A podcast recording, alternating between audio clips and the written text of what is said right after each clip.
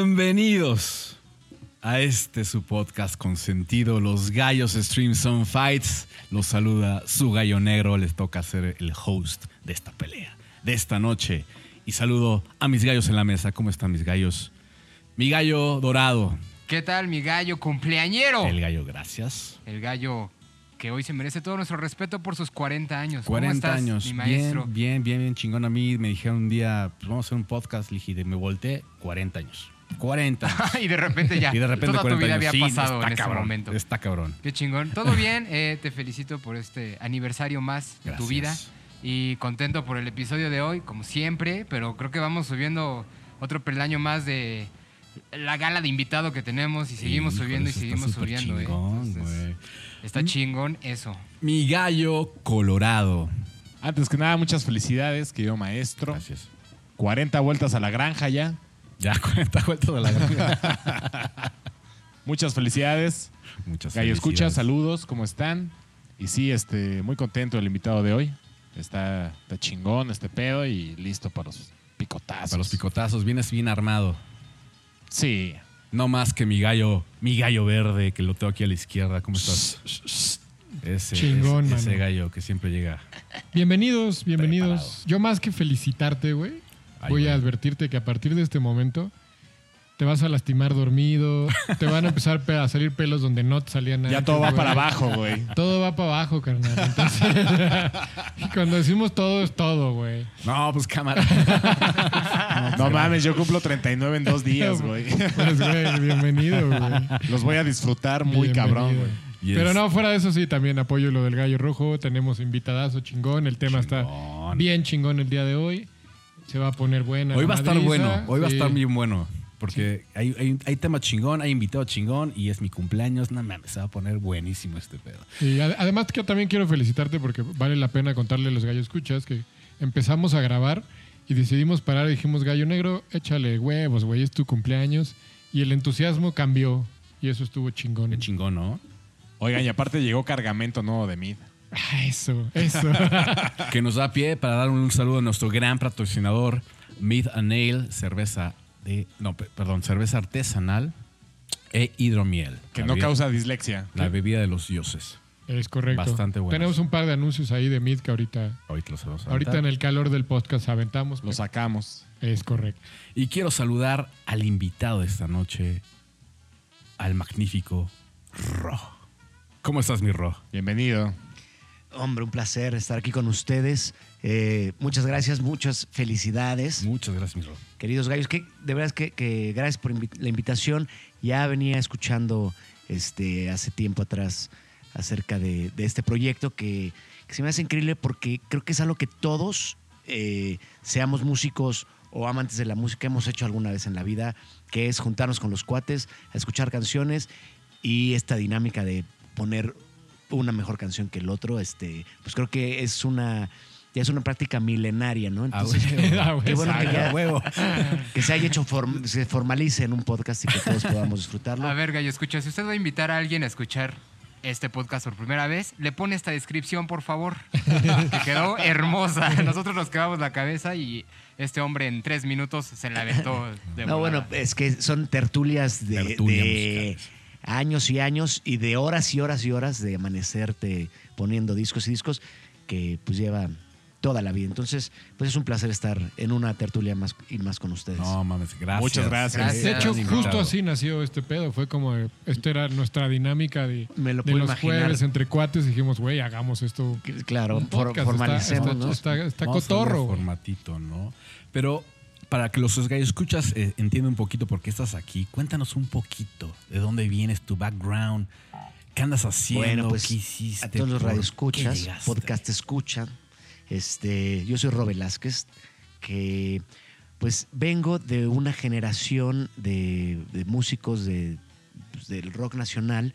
Es, creo que es de alguna forma la tercera oleada de, de este, del rock, digamos, original me- mexicano, nacional. Eh, me tocó vivir una transición en donde las cosas se hacían de, de una manera muy distinta a la, a la que hoy en día se hacen. Este, y pues eh, eh, ya casi son tres décadas de, de mi formación, digamos, eh, de alguna manera profesional en, en de la música. Empecé con, con una banda que se llama Liquids.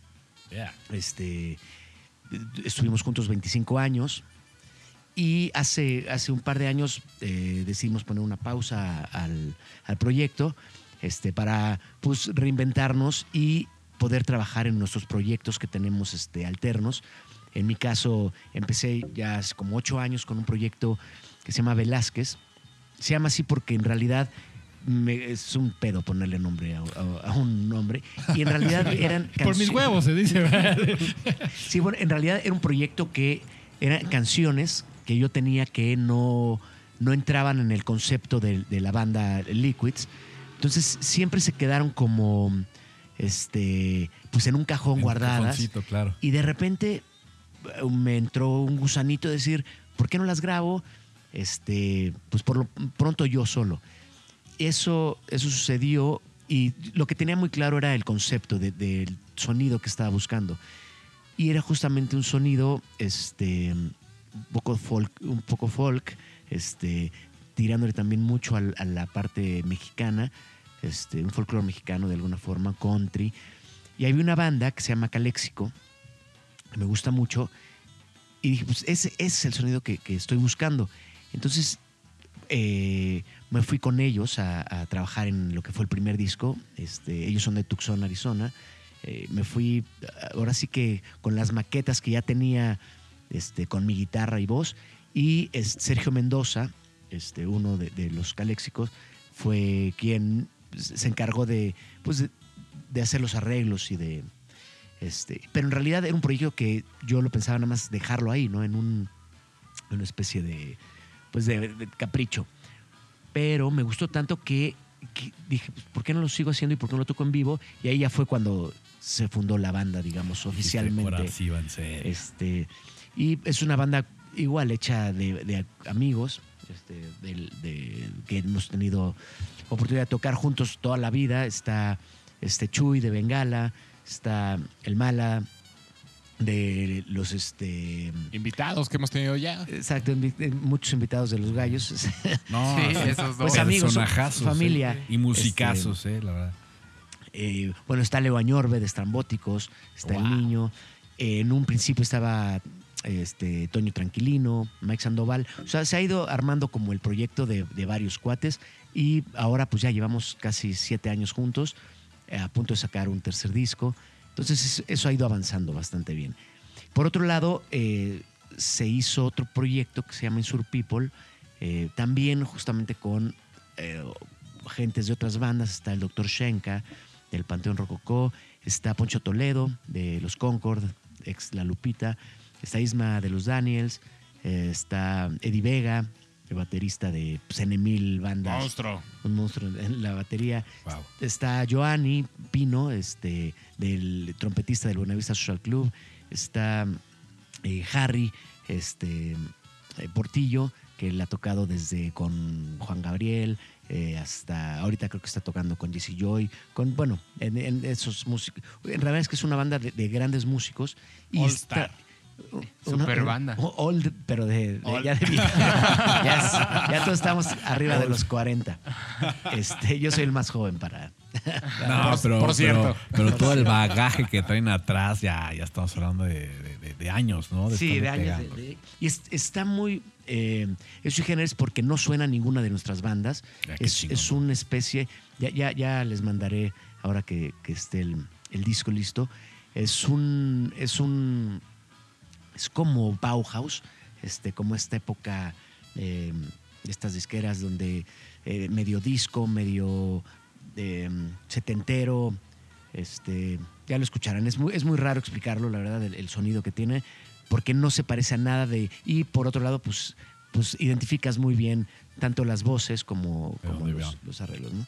Eh, eh, con ese proyecto estamos a, ahora sí que a meses de, de que salga el disco y está terminado. Este, ya lo grabamos, nos tardamos pues muchísimo tiempo porque cuando lo empezamos todavía no había pandemia y pues todas las bandas estaban activas, entonces era medio una bronca juntarnos y Claro. pero ahora con la pandemia nos ayudó mucho a, a poder realmente retomar el, el disco, concentrarnos y, y, pues, terminarlo básicamente. Entonces bueno, en eso estoy ahora por lo pronto metido y ese es un poco de, de mi historia. Qué chingón. Y qué Nada bueno, más. Nada más. Ahí nada más. Y, y próximamente vamos a ver un bebé que va a ver la luz Exacto. con ese disco. Oye, qué chingón. Y bueno, un poquito tus redes sociales para que igual. Ándale, mira, eh, nos pueden buscar como eh, yo soy arroba ropitas en, en Instagram, eh, Ro Velázquez en Facebook y eh, los proyectos es Velázquez México en Instagram, Insur People, este, lo- es- también se escribe como suena, Insur, Insur. People, con P I eh, Ok. P- P-I-P-O-L. Ah, porque no, no- no en inglés. Es medio un, un problema ese, Pues, sistema. Pero bueno, esos nombres que, que los dices en la peda y, y ya luego se quedan para siempre. Nunca pudiste cambiarlo. Tal vez acentuar en sur people. Exacto, people. People. Entonces, bueno, ahí, ahí me pueden encontrar. Este. Y pues nada. No, pues qué chingón, güey. O sea, le pegas a. Haces de todo, le pegas a todo, haces buenos, este. Agrupas a, buen- a buenos músicos y qué chingón otra vez, otra vez en la mesa tenemos a gente mexicana haciendo cosas chingonas y diferentes. güey. De eso se trata también, ¿no? Platicar con, con gente que le pega y, le- que, y que ama lo que hace, ¿no? Y eso nos da pie a platicar un poquito del, pues del tema que, que vamos a, a pelear hoy, que es qué estaba pasando con el rock mexicano en los 2000, ¿no? Exactamente. Rock México 2000, qué pedo. 2000, 2010 quedamos. Eh, por- ya nos, por- nos por- vamos a meter en problemas otra vez con los Sí, por poner una década, ¿no? No, pero realmente, eh, y para entrar un poquito rápido, es como, pues los 2000, ¿no? El cambio de siglo, ¿no? Eh, yo, yo, yo, yo en mi investigación, pese a las amenazas de que hace 21 años se iba a acabar el mundo y que los sistemas iban a colapsar. Las y computadoras que iban a todo a iba a valer madre y, y al final de cuentas pues no pasó nada, pero sí pasaron cosas como bien chidas. Por ejemplo, en México sacamos de 70 años a- al PRI y, y dimos Ah, paso a la, punto, a la- claro. Nada más ahí, ¿no? Como que eso sí pasó. Fox. Entró Claro, Fox, claro. ¿no? En el 2000. O sea, en México sí pasó así como cosas bien chidas, ¿no? Explotó la tacha, güey. Pero también creo que la música eh, llega como a, eh, a- Le empezamos a escuchar diferente porque también la tecnología, o al menos lo que yo encontré en mi arista del internet, ¿no? Tuvo una gran, gran, gran, gran, gran influencia, ¿no? De, de- de- de poder este, te- tener como acceso a la música de manera gratis, ¿no? A mí, a mí me encantó como encontrar como el programa Napster en el 2000 y que podías escuchar, bueno, bajar tu música totalmente gratis y a partir de eso pues hacer como tus pequeñas bibliotecas en tu computadora, ¿no? No sé si totalmente Así gratis es. porque cada rola venía con 25 virus, güey. Ah, bueno. Que te chinga. Tenías que te invertirle en el chinga- tenías antivirus. Que, que invertirle en el antivirus, cabrón, y en el reseteo de la compu cada seis meses, güey. Pero Pero, pero, pero pasaba, ¿no? Yo- no pagas por la canción, pues. pero yo creo que también eso, como a mí como Pagabas consumidor, de piso. como consumidor me daba el chance, ¿no? Pero también como productor creo que también daba el chance de decir, puedo hacer mi proyecto en mi casa, puedo hacer mi proyecto en mi, en mi estudio y estarlo compartiendo a través de, de esta tecnología, ¿no? Y llegar a...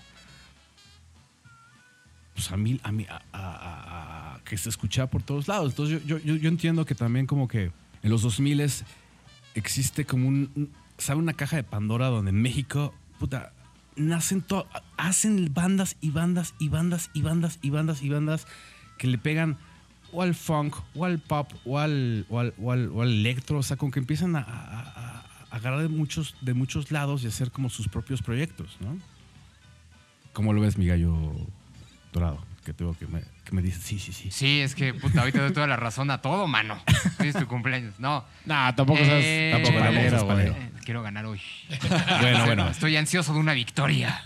No, eh, también algo que quisiera agregar y seguramente va a salir en, en la mesa. Creo que la radio se volvió un punto fundamental para la, la difusión de la música. Veníamos de las estaciones noventeras, que estaba órbita, ¿no? Y Radioactivo. radioactivo y de alguna manera ya encaminado al 2000, por ahí de 2004, 2005, no tengo bien el dato, empieza reactor y reactor empieza a ser un semillero para muchas bandas independientes que buscaban cómo exponer su música, ¿no? Cómo sacar eh, ahora sí a la luz todos estos bebés. Estaba el internet, eh, de alguna manera era un poquito complicado encontrar eh, bandas nacionales, porque en episodios anteriores hemos hablado de esta ola del 2000 de la música indie, ayudada por indie, claro. Napster y LimeWire y de fácil acceso para los consumidores musicales. Pero creo que aquí en México la radio eh, hizo una chamba enorme y Reactor creo que lo hizo muy importante. Varios locutores apoyaron de alguna manera que salieran estos proyectos y que fueran muchas bandas de nicho que se quedaron en esta década y que ahora están regresando porque siempre existe eh, de alguna manera esta nostalgia, ¿no? Que nos recuerda a esa época, a mí al menos pues, mi adolescencia me, me tocó en el 2003, 2004 y recordar ahora que Qué estaba padre, haciendo güey. el estudio, pues recordar todas esas bandas, cómo las conocías, cómo ibas a los gigs y cómo esperabas a que saliera esa canción en, en la radio para poderla buscar en internet y tardarte tres horas en descargarla, ¿no? Obtenerla pero también era complicado y tenías que ir a los shows, a ver a las bandas en vivo para conseguir esa música, para conseguir el disco, conseguir el material, porque muchas veces tardaba en llegar a Mix Up, a, estas, a Tower Records, que todavía estaba vigente en esa época, todavía existía el de Grand Sur, por ejemplo, que era el que a mí me tocaba ir. Y creo que resalto eso, ¿no? La radio se volvió para la música independiente, sobre todo que ahora ya es música que firmaron grandes disqueras, se volvió un, un buen conductor para todos los, Claro. los escuchas, ¿no? De, de la música mexicana rock and rollera. ¿Cómo ves?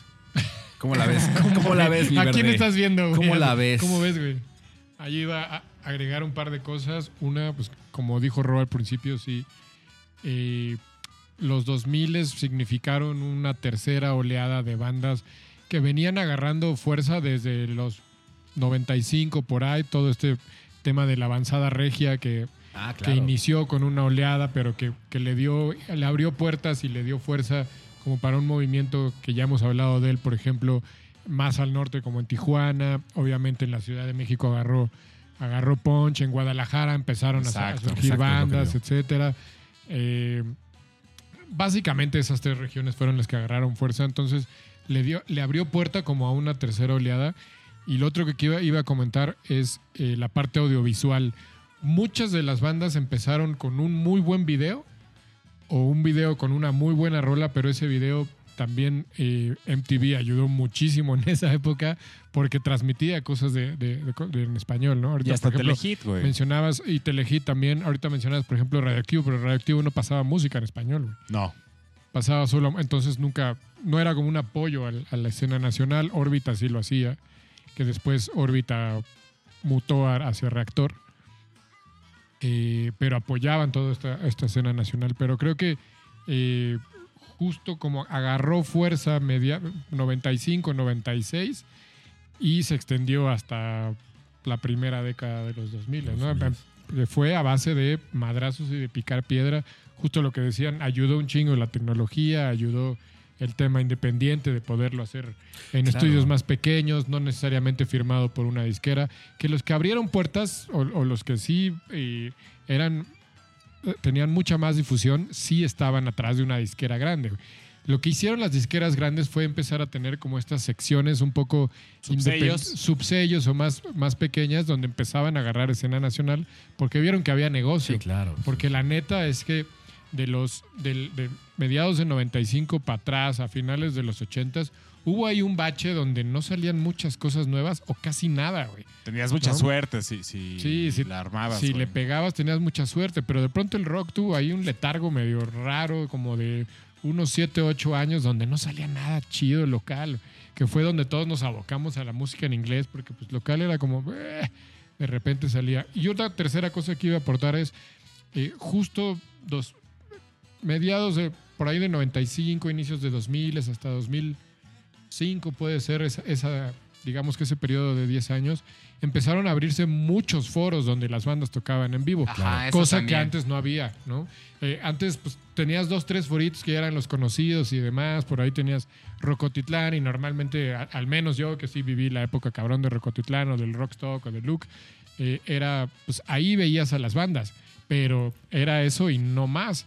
Pero de repente se empezaron a abrir un chingo de foros de antros a lo mejor un poco más fresones o más casualones Sí, sí, sí. donde aperturaban a que bandas locales tocaran o cosas que, que ya más improvisadas, que no era un foro como tal, pero que se hacían más improvisadas, empezaron a, a existir mucho como las fiestas en jardines grandes donde tocaban bandas grandes, eh, empezaron a existir como comidas en arenas y demás que tocaban bandas chidas y eran foros, y de repente foros, no sé, como eh, un ala del toreo, este, por ahí eh, dos o tres antros, La Viuda, me acuerdo, un antro ahí como medio underground. ¿Cómo se llamaba ese lugar grandotote en satélite?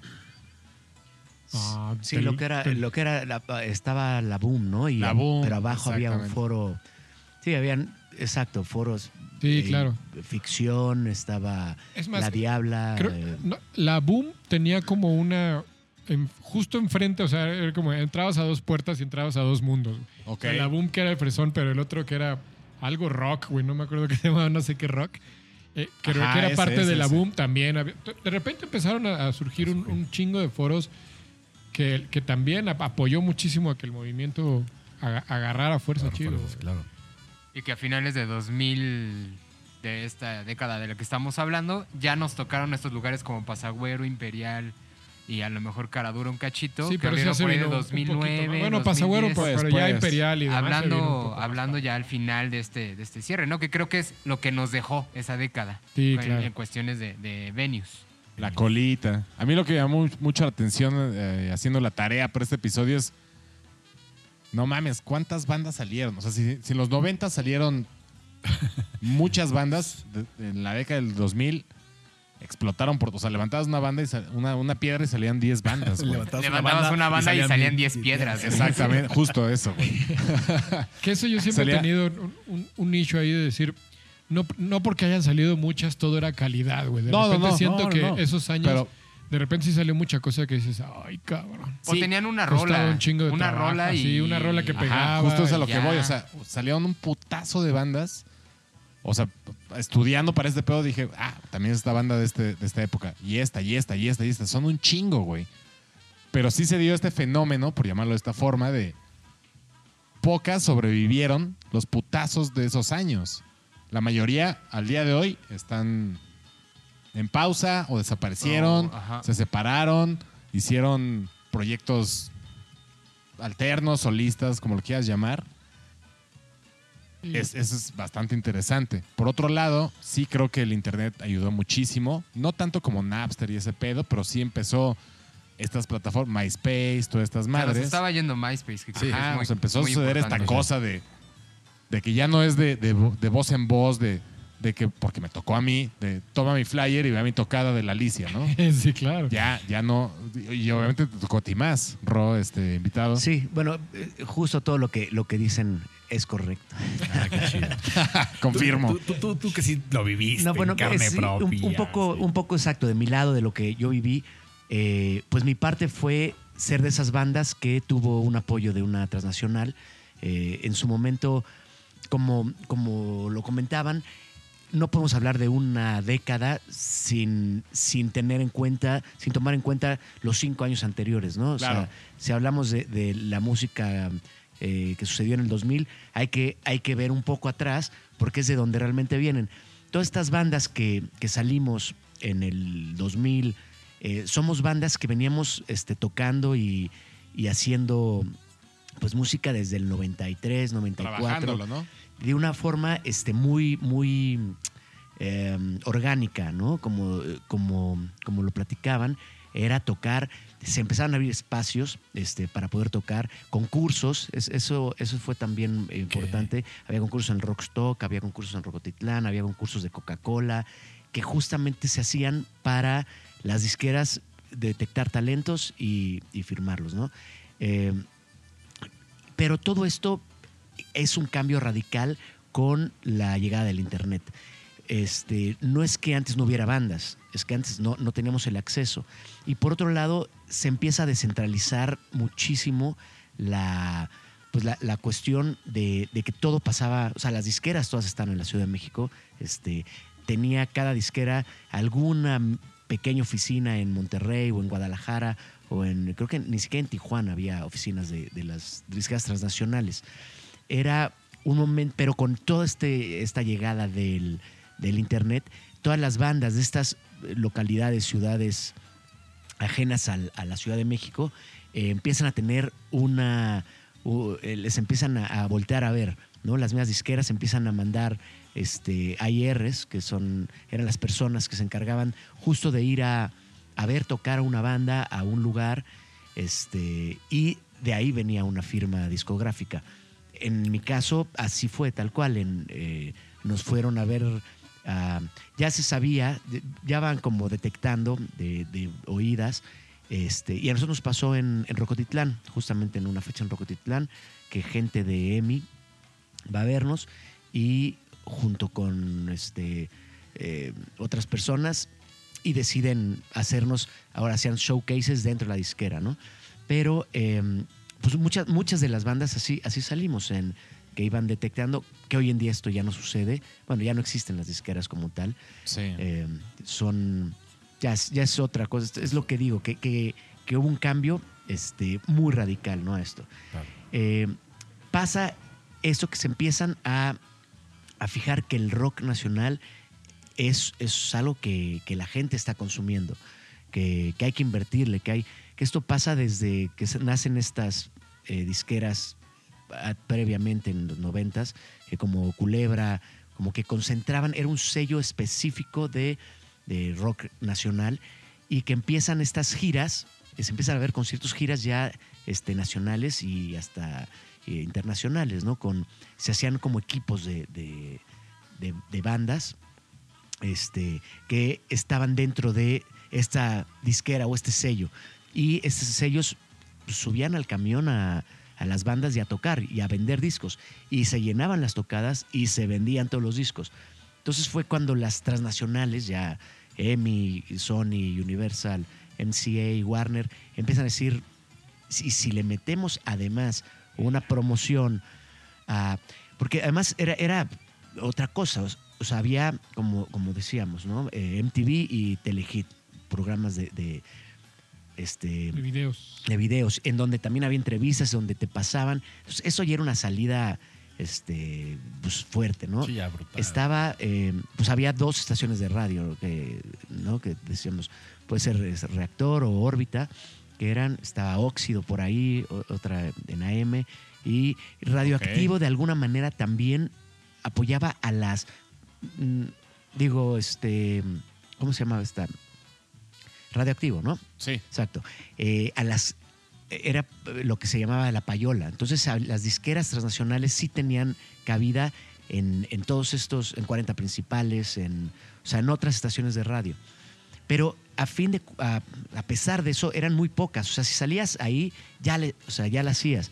Era, si Te tu video, al gordo. si tu video salía en Telehit, pues era una rotación y ya, ya, ya era, porque era, no había tantos canales en la televisión como, como ahora, eh, era para escoger y, y, la gente de los jóvenes pues veían esos canales, eran Telehit, yo me acuerdo que yo lo ponía para comer y Sí, para... era referencia, ¿no? Era una cosa, y estaban en todas las taquerías y en todo, estaba, estabas ahí.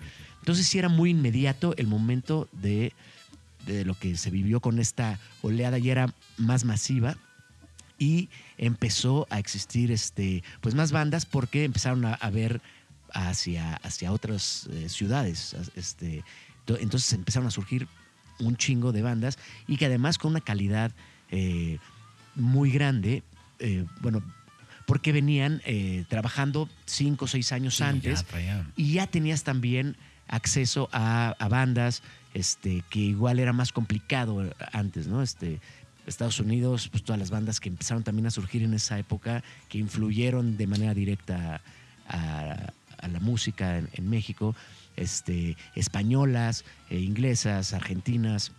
O sea, se empezó a hacer como ahora sí una, una red musical y eso ayudó mucho también a que el- encontráramos un sonido agarrando de, ¿no? Que eso también es bien importante, es un es una época en donde se define un nuevo sonido de- del, del rock nacional, que Sí. a, a mí creo que es el, el- el momento más importante para, para hablando de lo que sea el rock nacional de hoy hace 40 años, este, se definió un sonido único eh, que era antes jamás escuchado, ¿no? Hay muchas bandas que, que igual hablaremos más adelante que en México no se había escuchado ese tipo de, de sonidos.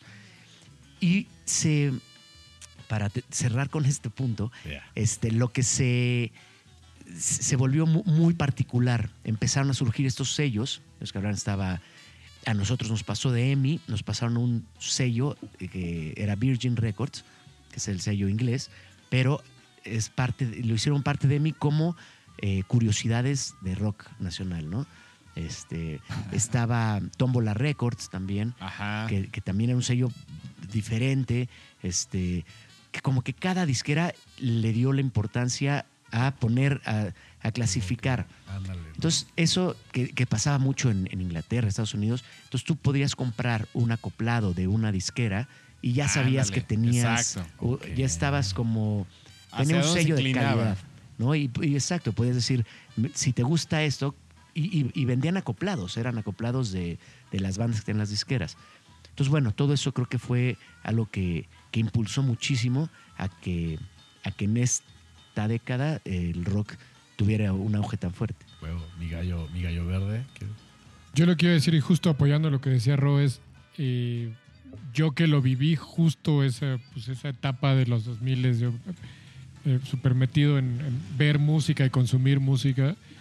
Y me tocó mucho ver la transición. Por ejemplo, voy a tomar como ejemplo Rocotitlán, que es de- de donde salió justo ahorita que platicaba Ro. es, Tú en Rocotitlán, antes de eso, todos los fines de semana las fechas eran bandas de metal, bandas de metal, bandas de metal, porque eso era la escena underground del rock mexicano. güey. Y sigue siendo muy fuerte el metal, ¿eh? Acá. Yo lo sé, pero en ese, pero no encontrabas como mucho más que eso, güey, ¿no? Eh, y lo viví desde dentro. eh, uno de mis hermanos que estaba en una de las bandas top de metal que, que había en México y de repente ¿Cuál? máquina, güey. Claro. De repente eh, decirme, güey, quién sabe qué pasó, güey, que ya no nos llaman a fechas y ahora hay bandas de sonidos bien extraños, güey, y bien raros y con influencias. Wow. ¿Y qué- pasó? Pues que de repente la banda en México dijo, ya estamos cansados de lo mismo. Justo por eso les decía, hubo como un letarguito ahí un poquito antes, Ajá. que no pasaba nada, cabrón. Pero justo creo que toda esta nueva ola se estaba preparando, trabajando, Estaba en su capullo. a- afinándose, y- o sea, no literal, sino como, como Sí, músicos, güey, ¿no? Como para Puliendo el pedo. puliendo el pedo justo como para que se viniera esta ola y decir, ahí va todos estos nuevos sonidos. Y me tocó ver el- el- ese cambio drástico, cabrón, de decir todos los fines de semana había una tocada de metal.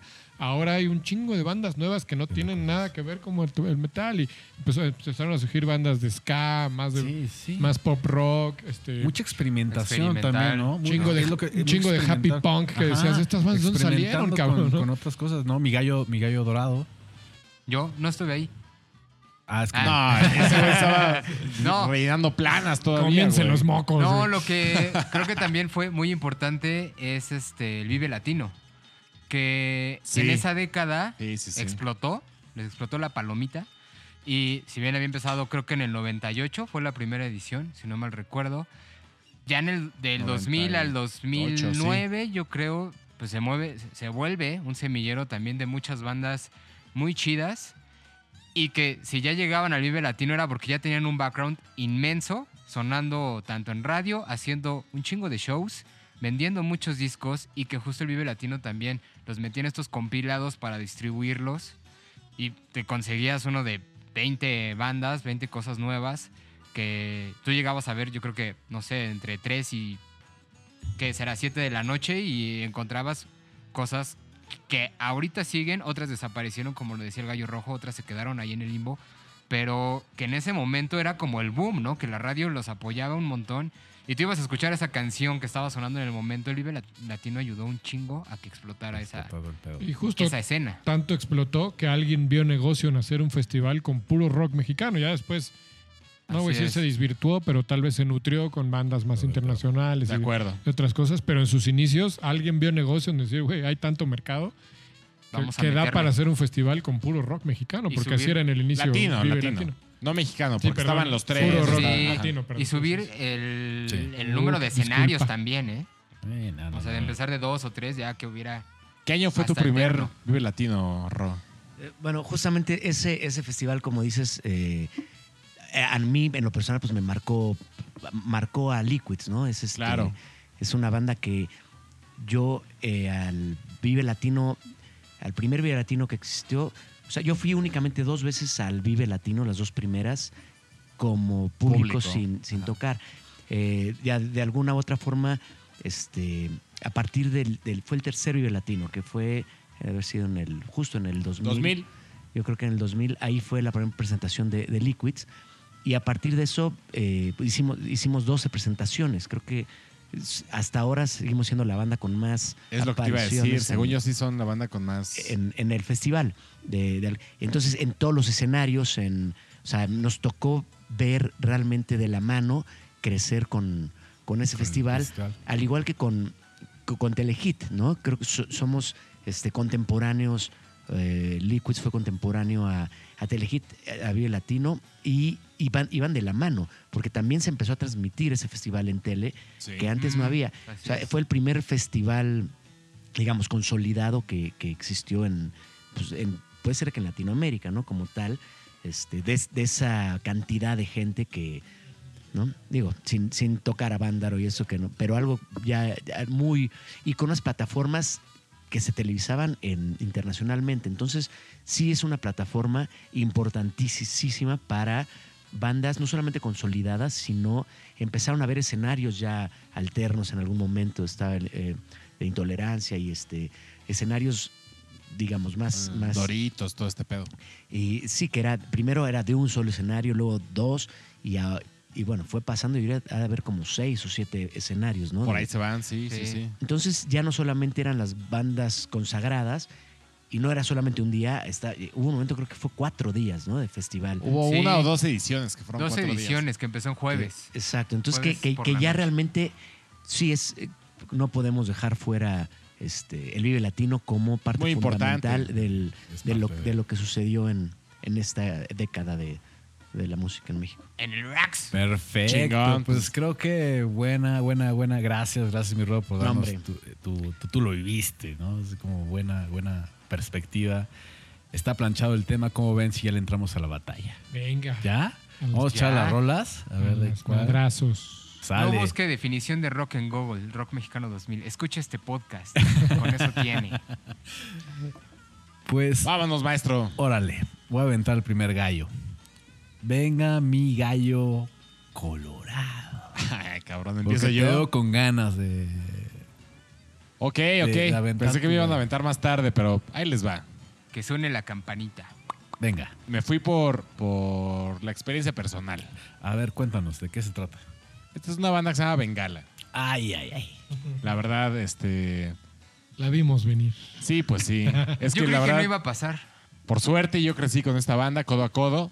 Hasta el día de hoy sigo trabajando con ellos. Y la verdad es que eh, Wikipedia dice que la banda se, se formó en 2003, pero eso no es verdad. Tú conoces el pedo. Yo sabes- conozco qué Tú pedo. sabes de qué se trata. Pues ya cambia el artículo de Wikipedia, carnal. Lo puedes cambiar y ahí. Nah, no lo voy a hacer.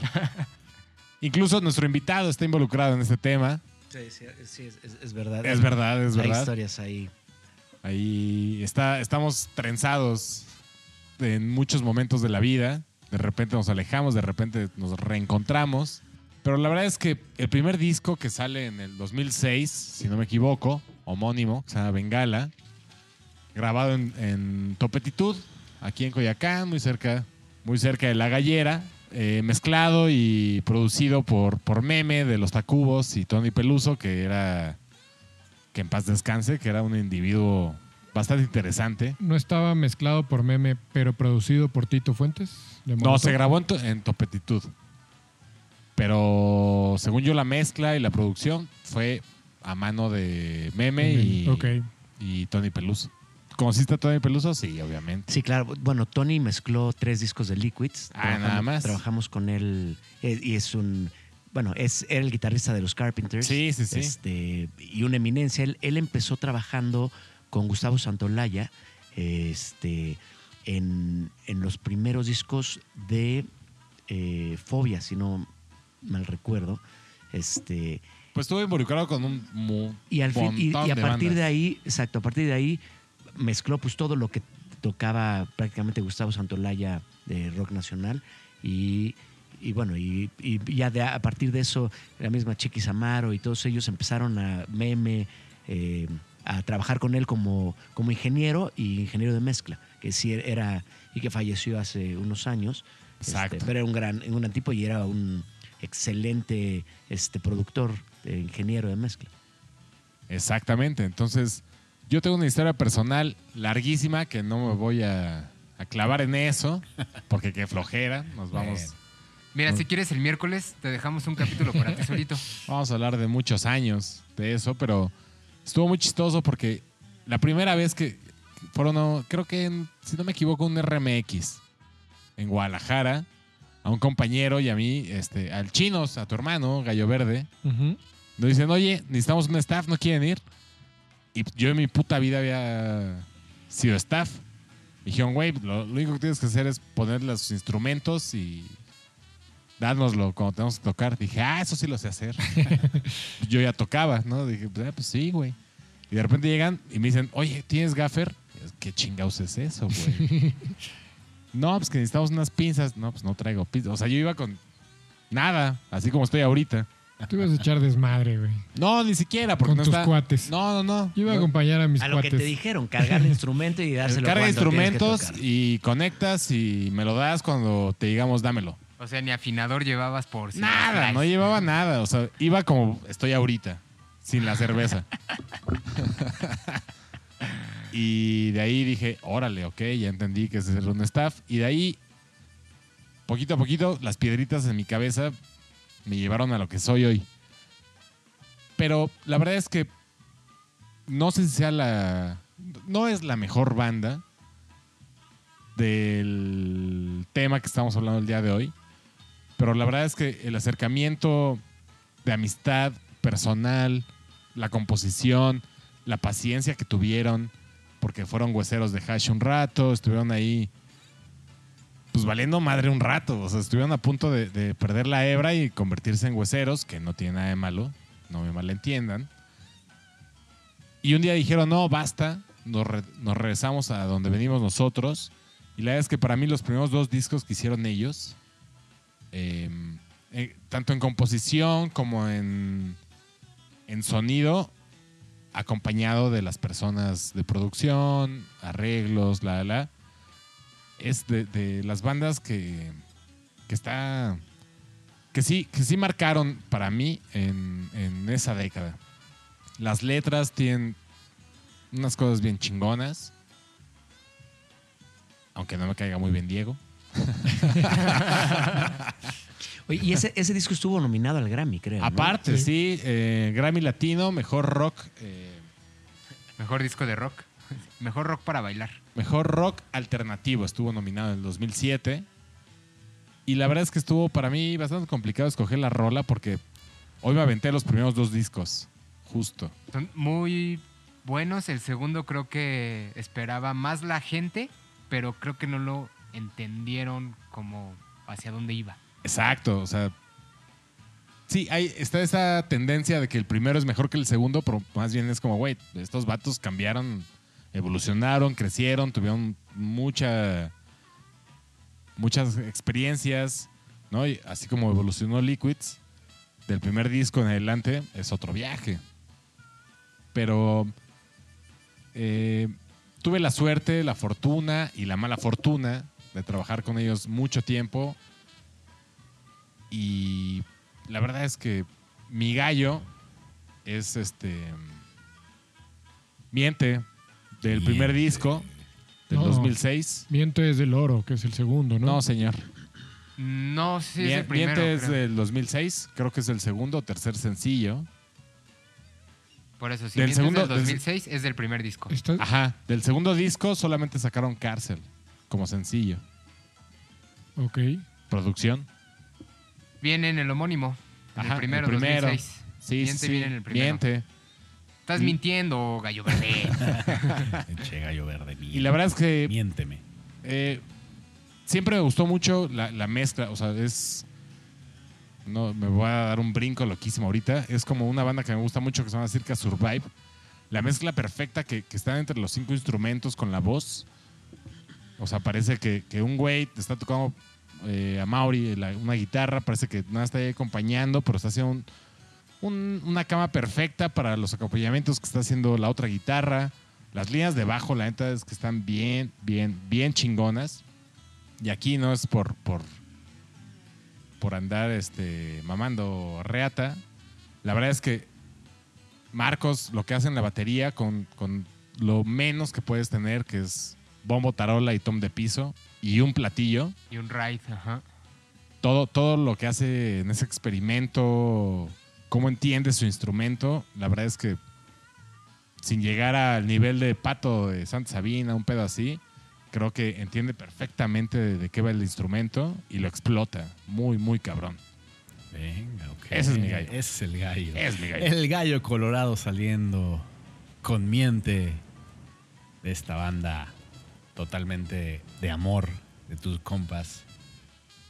Y, y hace rato que hablábamos de Vive Latino, Ajá. digo, a mí también me tocó vivirlos de de verlos tocar en, en una fiesta donde éramos 50 personas. Ah, ¿no? claro, sí, de, tocar de en repente- un garage. A de repente decir, madres, están en, en los tops de, de Vive Latino con, Sí, sí, sí. con miles de personas ahí coreando sus rolas. Dices, Un 2008, 2009 que les dieron el escenario principal. que les dieron el escenario muy principal. cabrón. Uno Yo antes les habían dado el, el escenario secundario y ya, había, y ya había llenado y el siguiente año les dieron el principal y es como decir, madres, qué, qué chingón que están, ahí- que están ya ahí cuando los... Y que también los cuando topas muy bien tú, güey. Sí, obviamente, ¿no?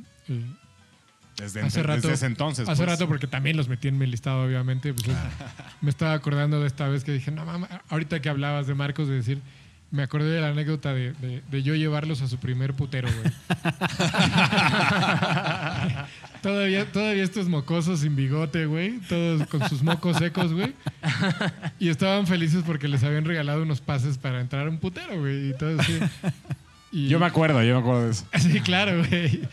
Y, y- y fue como de, ¿en qué momento pasaron de ser estos niños a estar en el, en el top Qué del Vive chingón, Latino, güey? Fue, cagado. con- con- con- con- También los había metido porque pues también hay un aprecio personal para ellos, ¿no? Claro. Y, y- y lo bonito, ¿no? De ver a tu, a tu, a tu carnal triunfar, ¿no? A, a- a tus carnales. Crecer juntos, cada quien en su- y verlos, y verlos como cosas, güey. Qué chingón gallo. Me gusta tu gallo. Muchas gracias. ¿Algo Pues ahí más que quieran comentar? No, creo que es, es una de las bandas que representa muy bien esa época, ¿no? De Como Sí. dices, este, empiezan, yo los conozco desde antes de que fueran Bengala. De hecho, puedo ser culpable yo de, de, de haber Lo eres. formado esa banda. Sí, lo eres. eh, será una historia, es una historia larga que ya en algún momento, cuando haya un- ese tema, lo, lo, Lo- desplegaré mejor. Pero, pero sí, ya me tocó, eran, eh, se llamaba Niño Azul. Sí. Era una banda de, pues, de chavitos que, que este, antes de que entrara pues Diego, ¿no? El, el vocalista. Sí. Este, y bueno, de alguna manera yo los, los junté, los presenté y, Yo tocaba ahí. y también fui el culpable de, de que fueran hueseros de Ah, hash. mira nomás. Aquí está. Entonces, aquí está este, el Ah, de que estuvieran con culpable. Hash, ah, sí. Le Sí, yo- sacaste la yo, en esa época era director musical de Hash y estaban buscando una banda que fuera de la edad de chavitos este, y tenía muy poco tiempo porque ya el disco estaba grabado y iban a sacar el disco en dos meses. Entonces a mí se me ocurrió, en vez de hacer un casting de, de niños de 17 años, fue ir a, a Fermata a buscar una banda que ya estuviera hecha y que, que ya no tuviera yo que, que dirigir de una manera este, eh, Sí, elemento ya. por elemento. Claro. Y de ahí fue que, que surge esta banda Niño Azul, que después se convierte en Bengala. Y creo que es, es un, es un gran disco y un gran representante del- de la época de la que estamos platicando. El movimiento. Híjole, pues ahí está. Vámonos al siguiente gallo. Los gallos. Antes de pasar al segundo gallo, y como ando de cumpleañero, voy a aventar una promoción de Meet a Nail. Mi ¿Ah, gallo sí? verde, ¿de qué se trata esta promoción? Pues fíjate, güey, antes que, que aventar la promoción, estamos por empezar octubre. o- Octubre. o cuando salga esta madre ya va a ser octubre, Ya ¿verdad? mañana, sí. Pues es que ya en Ah, entonces, tres horas. Bueno, ya es octubre. Ya sé. Usted, para usted, gallo, escucha, ya es octubre. Eh, y octubre es como el mes de la chela, güey. ¿no? Por eso existe el Oktoberfest. Por claro. ejemplo, en, en- en México existe un festival que se llama el Cerveza México, que se hace en octubre. Es que, que, pues, como el festival más grande de, de chelita artesanal en México y de hidromiel y demás. Y Entonces, eh, Midanel nos dijo, pues me voy a poner guapo, porque es octubre y es el mes de la chela. Y entonces ahora Midanel está, te puede llevar tus, tus chelas artesanales e hidromiel, lo que quieras pedir, hasta la puerta de tu casita. Siempre y cuando vivas en la CDMX o área metropolitana. Yo vivo en, en este en Tláhuac. También te la lleva. Si llega. ¿no? Sí, sí. Porque es el área metropolitana, ¿no? Sí. Exacto. Entonces sí te, Todos no estés mamando. te güey. las va a llevar. Y no vivo en Tláhuac, ¿no es cierto? La primera cosa chingona es que no tienes, por ejemplo, si pides 12, 12 chelitas, solo te va a costar 50 pesitos el envío, pero lo que está chido es que no tienes que pedir 12 de las mismas. Puedes entrar a su catálogo y puedes pedir 12 de las que quieras y así tener una variedad de chelas. El para que te diviertas. Exactamente, un pa- o una Arma variedad de paquete. chelitas de hidromiel y la madre que está chingón. Y te las llevan hasta la puerta de tu casa. Si pides 12 o menos, te, co- te cuesta 50 pesitos el envío, nada más, es nada, güey. Pero si pides, tu- tus, por ejemplo, tus 24 chelitas, ya el envío ya no te cuesta nada, ya es gratis, güey, hasta la puerta de tu casa. No está Las mal. puedes, las puedes pedir variaditas, güey, ¿no? Entonces, está chido, güey. Ahora, ¿cómo le haces para pedirlas? Pues te metes a mead.com.mx. Mead se escribe M-E-A-D, ¿no? que, Ajá. by the way, es el nombre en inglés de la hidromiel. Ah, eso no lo sabía, fíjate. Ah, es correcto, eso significa mead. Mira. O monsieur. Mía. Entonces, eh, te metes a mead.com.mx, Ya estoy entrando. eliges tus cheves, eliges tus cheves o eliges tu hidromiel y te las llevan ya ahora hasta la puerta de tu casa. También, ahora, si no quieres entrar ahí y comprarlas desde ahí, lo puedes hacer por WhatsApp, güey. Puedes escribir a este número, que es el 55 24 41 868, va de vuelta. 55 24 41 868. Escribes ahí y les dicen, oigan, los pinches gallos me dijeron que tienen esta promo.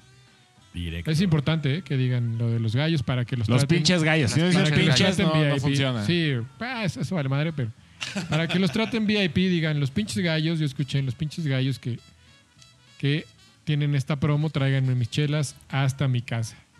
No está mal, ¿eh? Órale. está, está poca madre, porque puedes escoger variedad, no, no es como si vas al, al- a cualquiera otra y tienes que pedir Y, y el 12 Six, pero todas son de las misma. mismas. güey, Ahora ¿no? sí que pásale, güerito, le doy precio. O sea, No, no, producto calado y garantizado por los gallos. no es como si vas a la tienda y el Six tiene que ser de las seis de las mismas chelas. Y no puedes da escoger dislexia. Tu Six, puedes escoger tu Six de las que quieras y eso está poca madre. Oye, Gallo Rojo, ¿y si pedimos un 12? Yo pago el envío, tú pagas lo demás. ¿Va? No, y te señor. pones hasta el culo. Ah, no caíste. Ya, No, ya señor. estás aprendiendo a a no caer en las trampas Ahora, de la sol- matemática. solo, hay una trampa maldita. solo hay una restricción para este pedo.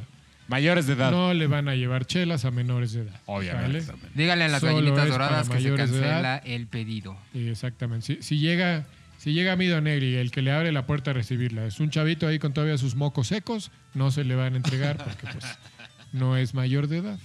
Entonces, pues, No más sea mayor de edad, va a chuparse a mayor de edad.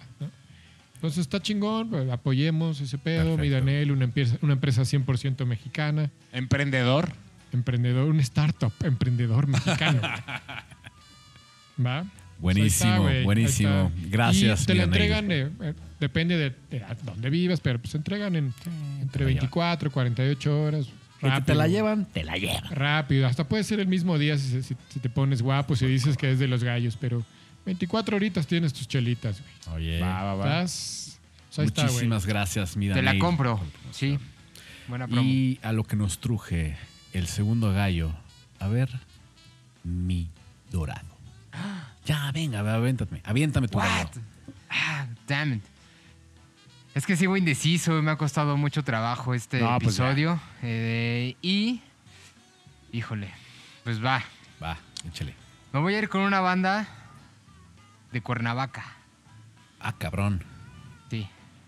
de Cuernavaca, que creo que con este dato la mayoría ya saben, porque creo Sí, que es la ya, bo- ya, única ya. banda que ha salido creo de que hay tres, güey. Cuernavaca. Creo que hay tres, cabrón. Yo conozco dos. Yo conozco dos. Yo nomás. Conozco yo- dos y aventé tres porque seguramente hay otra, pero yo Sí. nomás conozco dos. Yo solo conozco esta, pero esta banda, eh, a mí lo que me sorprende es que a lo mejor es una banda que obviamente muchísima gente quiere, idolatra y ama.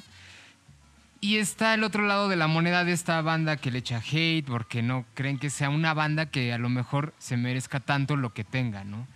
Y siempre hay como una, una, una historia detrás de, de cada banda que ha luchado por, por estar ahí, ¿no? Esta banda estuvo a punto de valer queso en el 2005, 2006 más o menos, después de haber sacado ya su primer disco con una transnacional. Ay, güey. Y aventaron un EP. Eh, ellos tenían un estudio, tenían el dinero. Bueno, no ellos tenían, eran propietarios del estudio. Ellos tenían la posibilidad de grabar en un estudio bueno. Y grabaron un EP que al final fue el parteaguas en su carrera, que los llevó a grabar un disco en el 2007 y los hizo desde mi punto de vista y creo que y en esto me gustaría que ustedes colaboraran porque no sé si el dato esté correcto. Después de Café Tacuba, que es una banda que nació en los 80s y que es muy vigente y creo que la pondría como en la banda creo que, que más gente jala, Zoe es la única banda que ha llenado el Foro Sol. Solamente ellos tocando como headliner, que no haya un Vive Latino detrás, sino que esté Zoe tocando, obviamente quitando también a Café Tacuba. Mexicana creo que sí. Mexicana, No, de bueno. rock, de rock, llenando el Foro Sol y, por favor, Ro, ayúdame. Sí, bueno, yo tengo varios datos. Este, para refutarte. no, no, pero hablando de eso, es, es posible, ahora tomando en cuenta que Panteón Rococó tiene tres soldados. Ah, claro. Ah, claro. ¿no? Eso que sí. nos han dado Bueno, por la se, va- pandemia. se van a hacer ahora en diciembre, pero, pero bueno, sí es un dato impresionante, ¿no? Sí, sí, sí. Antes de, de Zoé. Y, Ta- y Café Tacuba también ya, ya tiene Four Soles. Sí, este, sí. Sí, por eso mencionaba Café Tacuba, porque creo que es una banda que ya tiene. Para mí, sí, Café Tacuba es la banda que más gente sigue en México y que sin problema puede llenar el Foro Sí, Sol. y hablando de, de bandas de, de- del 2000, al- Zoé y Panteón Rococó podría ser la, la- Bueno, que Panteón Rococó ya arrasando con tres soldados, ¿no? Sí. Y bueno, si puedo eh, cooperar un poco con algunas cosas. Es una banda que, que en lo personal es muy, muy querida. eh, para mí fue porque empezamos juntos.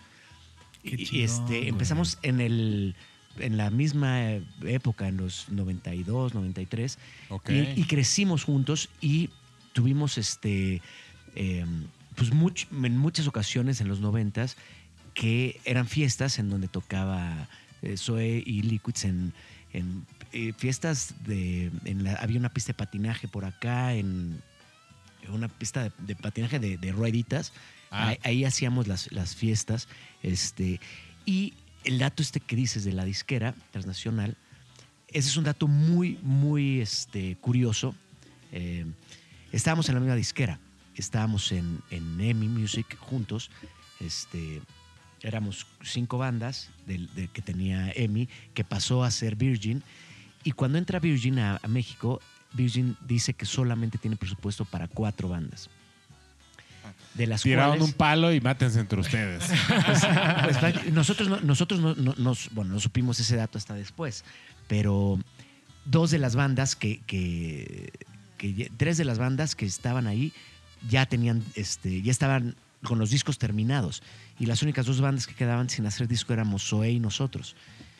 Y a Zoé le dan la carta de retiro, este, que además es, es algo que en el momento fue eh, pues muy, muy dramático para, para ellos. Nosotros cuando nos enteramos, pues fue horrible decir, o sea, que era como una decisión. Este, y que hoy en día, pues yo, yo lo veo y, y lo, platicamos entre risas, que es lo mejor que le pudo haber pasado a Zoé Claro. haber, haber salido de la transnacional hacer este EP, el que, te, el que mencionas, porque eso definió lo que son hoy en día. Entonces, el güey que dejó a Liquids en la disquera y dejó ir a Zoé, le han de haber cortado la cabeza. Ahorita de estar vendiendo tamales. Este, Yo creo que varias en cosas. de- Eso la cabeza. Pero bueno, es uno de, De hecho, los- es son- nuestro becario. Pásale, Pablito, por favor. No, no es son uno de, los, de esos datos curiosos que una tragedia es eh, algo que, que transformó. O sea, pudo haber sido al revés y quién sabe qué hubiera pasado, ¿no? Este, pero, pero son. Es, es una banda, eso, tan cercana a nosotros y tan querida, porque lo que decías es de repente ver cómo tus cuates, tu eh, gente que, que eh, chambearon jun- chambeamos juntos. Claro, Ellos grabaron eh, un primer demo, este, Chucho y Sergio, que tenían un estudito con Pablo Lag en el centro de Tlalpan. De los primeros demos, ya está, ellos estaban firmados ya con la disquera y nosotros entramos después.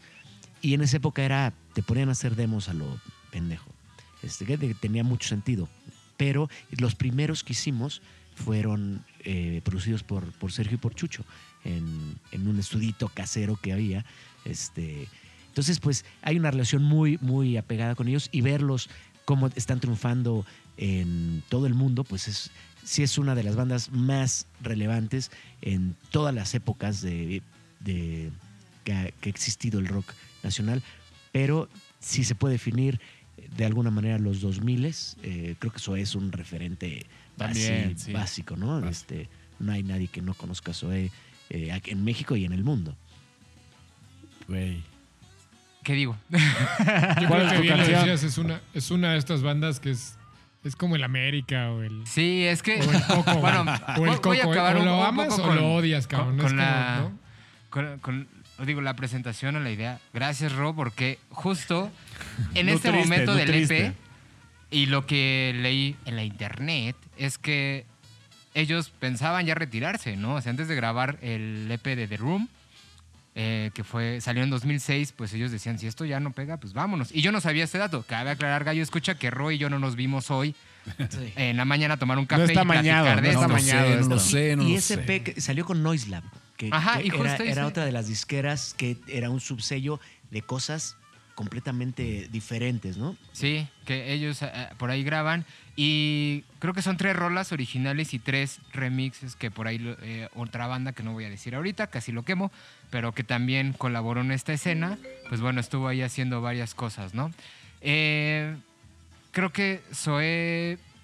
Y digo, ponía este dato del Foro Sol porque llenan su primer Foro Sol en el 2011, 2014. En el 2014 llenan un Palacio de los Deportes por ahí de 2007, 2008.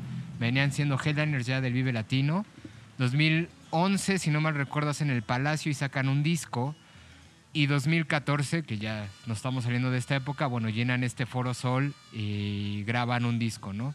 Creo que el EP y la canción que, que voy a poner sobre la mesa es la que detona el éxito y la que les abre las puertas eh, a muchos proyectos. Es Dead, de, de este EP, de The Room. Y de ahí, eh, después de promocionar este disco, se meten a grabar el Memo Rex Commander y creo que ahí salen más sencillos que hacen a la banda que se vuelva una pues una banda súper reconocida, ¿no? Y justo lo que decía el Gallo Verde, y, y coincidimos en esto, pues es una banda que o te cae en, en las bolas o adoras, ¿no? Y a mí personalmente está en medio, o sea, es como una banda que, que digo, tiene buenas cosas, sí, eh, nunca los he visto en vivo y me gustaría verlos en vivo. Me gusta ver los videos de cuando tocan en vivo porque creo que son muy buenos músicos Sí. y creo sí. que uno de los mejores bateristas de México actualmente, que no es el original, actualmente toca con Zoe, que es Rodrigo Guardiola. Tiene unas ideas muy chingonas, aparte de ser un cinéfilo y un director de, de cine muy cabrón. eh, creo que como baterista lo resuelve súper bien, ¿no? Entonces, Sí, ese y, es mi gallo. y yo creo que son- es una banda que, más allá de lo que es que la gente quiere o odia, ya pasan del bien y del mal. O sea, ya no hay, ya es como, como un Molotov o un Tacuba, que, que ya son bandas que son parte del, del sonido de, de México. Sí, Ajá. Posicionados, ¿no? Y entonces yo creo que no hay persona eh, mexicano, eh, es como un ejemplo burdo, pero, pero muy real, que esté viajando en el extranjero y escuche Zoé y aunque le cague, la va, a cantar, y va, Lo vamos va a a llevar cantar, a la por O sea, supuesto. sí es Claro una banda sí. representativa, eh, orgullosos mexicanos. Este, entonces yo creo que ya la gente no, no- ya no lo de, ya es- no lo escucha quizás, pero no, no puedes odiar a bandas que realmente llevan la bandera muy en alto ah, del rock nacional Sí, al mundo. que está ahí. Es una banda que se sienta en la mesa de los grandes a tomar. O sea, a Sí, la altura sí, de, de Café Tacuba y Molotov. Sí, sí, así a- sí se sienta en la a- mesa. Sí, no lo manda a la mesa de los primos. De los niños. Sí, no, no, no, no. Creo que sí. para ser headliner cada tercer año creo que No, del Vive Latino, chido. como esta onda de Café Tacuba, Molotov, que van ahí pasando en el Vive Latino. La está ahí. Zoe está ahí. Mi gallo verde. Yo te, yo te iba a, acotar con algo. Creo que hace rato comentábamos de que el inicio de toda esta ola la parte audiovisual ayudó mucho. Y creo que es de estas bandas que el video le ayudó un chingo a explotar porque MTV le dijo, venga, échamelo. Y fue el video de Déjate Conecto, que cuando yo lo vi por ¿Cuál es primera ese, vez, perdón? El, el primer Es sencillo que es tuvieron, que fue 2003, Déjate Conecto. 2003, 2004 creo, ¿no? Fue la, primera Ah, canción el con la que Zoé- Asteroide y con la que salió Sí, Salió una Rock chava, and ¿no? Lover. con la que Zoé explotó No, ese es otro. fue el video de Déjate Conecto. Perdón, pausa, perdón. Rock and Lover es otro disco, ¿no? El primer disco donde venía Asteroide y el Déjate Sí. Conecto es uno y el Rock and Lover es otro. Sí, y, y- esas Tienes canciones. toda la razón. Y esas canciones venían desde antes. O sea, eran canciones que tocaban cuando. Sí, sí. antes de tener eh, el- este EP. eh, y que la gente no entendía y que después se convierte. Creo que es, es una, es una banda cabrón, atemporal. Es una, una- una banda más bien Ajá. que estuvo desfasada en su, las- en su momento. eh, porque le su- sucedió 10 años o 15 años después. Esas mismas canciones que, que la gente pues, no, no, no, no adoptó, 15 años después fueron grandes sencillos, Sí. este, claro. eh, los más queridos de todo. Entonces, y Pero- pa- pasa mucho, ¿eh? y especialmente en esta generación nos pasó que éramos bandas que nos conocieron o que funcionamos 10, 15 años después. En, en mi caso, hay muchas canciones, digo, chícharos mágicos. Este, Claro.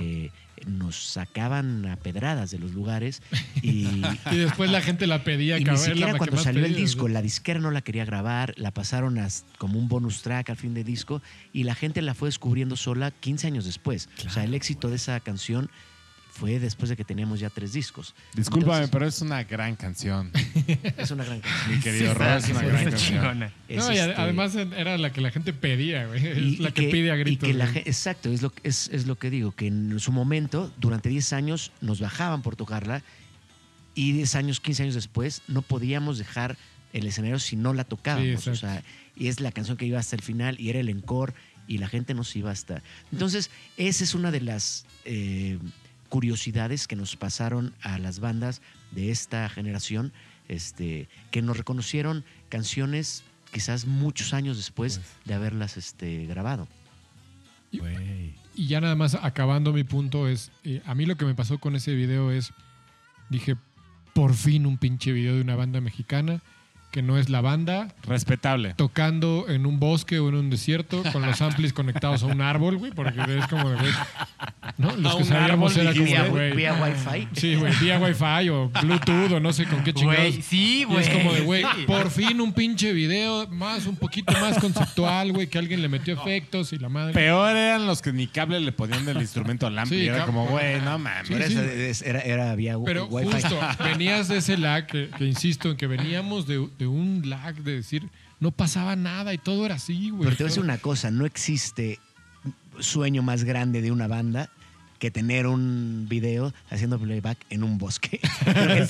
Todos, todos, todos, todos, todos hemos tenido bueno, los Ese bandas- sueño. Y, y- y ese video, a fin de cuentas, Sí. sí, todos hemos hecho Oye, ese sí se video. cumple realidad, sí se hace realidad. Lo que, se hace lo que pasa es que, lo que pasa es, yo, yo, mi teoría es que pues, cuando estás iniciando como banda, a la hora de hacer el video, tu presupuesto es nada, güey. Entonces, Exacto, para lo que es te ir a la queda es, Jusco a- vete a un escenario chido, güey, ¿no? dínamos, y pues, pues, literal, un bosque, un bosque místico eso. y la chingada, échale humo y haz como que estás tocando y chingón, güey. Unas caguamas le y vámonos. unas tomas cerradas Liter- cara literalmente, nosotros tenemos un video en el, en el Valle del Tezontle, Ajá. aquí es en el Ajusco, este, así, tal cual. ¿Qué rola un es? lugar, o sea, te comes lo que dices. Claro. Ay, qué buena rola. Es un, Está chida. este, es un video que estamos siendo, este, tocando vía Wi-Fi con- ah, conectados al universo. Este, No, con Ahí la- está tu explicación, gallo verde. conectado a un, a un árbol, güey. Pero con- el árbol pero- es energía pura, güey. Y con, un- pero con una locación muy chingona y este y Sí, tampoco sí. es tan barato, ¿eh? es, es trasla- trasladar, chinga, este, güey, ¿no? trasladar, pues sí, todo, todo un Todo un, un- un- stage, digamos. pues todo, sí, camiones y este cámaras y grúas y Claro. este, a un lugar de donde tienes tien- Tiene su encanto. tiene su Sí, encanto. sí, sí, no, no.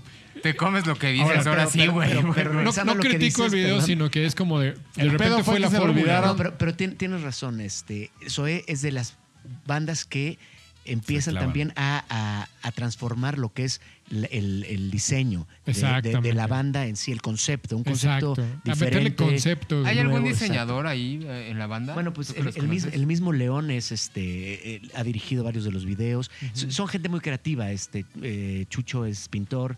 el- eh, Mm, o sea, todos- bueno. Guardiola, como dices, es- Guardiola es, es director, cineasta, es cineasta. ¿no? O sea, to- todos tienen un- una y es una generación de músicos que se juntaban mucho con esta generación de artistas que salieron de, la panadería, de la condesa de Calderón, de Miguel Calderón, de Artemio. Este, Sí. eh, se juntaban mucho con, con esta parte artística, eh, ponían galerías, hacían fiestas en, en- inventaron prácticamente pues lo que es la condesa o lo que fue la condesa en esa época. Entonces, sí estaban empapados de este, pues muchísima eh, un de concepto y de arte, ¿no? Eh, Que nadie diga que Cuernavaca no, no, es- no es una ciudad cosmopolita. No, solo ¿no? es sol y. Si usted es de Cuernavaca, su siguiente parada va a ser Barcelona y de ahí a París.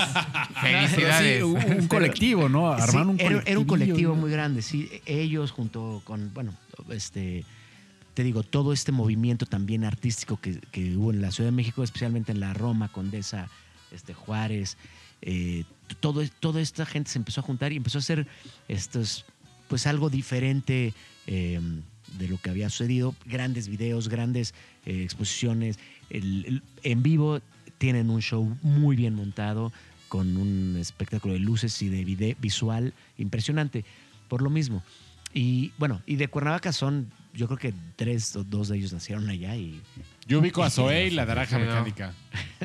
Nada más. Mm, fíjate, yo la naranja no. lo ubico, pero, pero sí, realmente se desarrollaron en la Ciudad de México ellos. ¿no? Bamba. Pues ahí está mi gallo, Dead. Híjole. Eso es. Eh, mi gallo dorado, gracias por tu gallo y gracias por patearme porque también me pateaste. ¿Ah, sí? Sí. No, hombre, gracias a Ro que durísimo. vino a No, Ro mi viene, historia. viene aquí a partir plaza este señor, pero bueno. Pues vámonos al tercer gallo de la noche y le voy a dar la cortesía a mi invitado. Al Vámonos, gran invitado. Ro Velázquez. Ármese con su gallo, aviéntenos. Tengo, traes? tengo, ¿Qué tengo, traes, canijo? tengo varios gallos. Ay, ay, ay. Un poco lo que, eh, que digo, gallo de oro, ¿verdad? Mi querido gallo de oro. No, no, no. Yo no, soy no. el dorado. Dorado. Digo, dorado. Bueno, El Ese, rojo es el ese. Ese Eh, que digo que Rojo decía, tengo muchos, este, viví muchas eh, experiencias con canciones de, de muchas de estas bandas que me marcaron. Entonces, pero hay una banda, hubo un momento increíble, este, voy a empezar por ahí, Venga.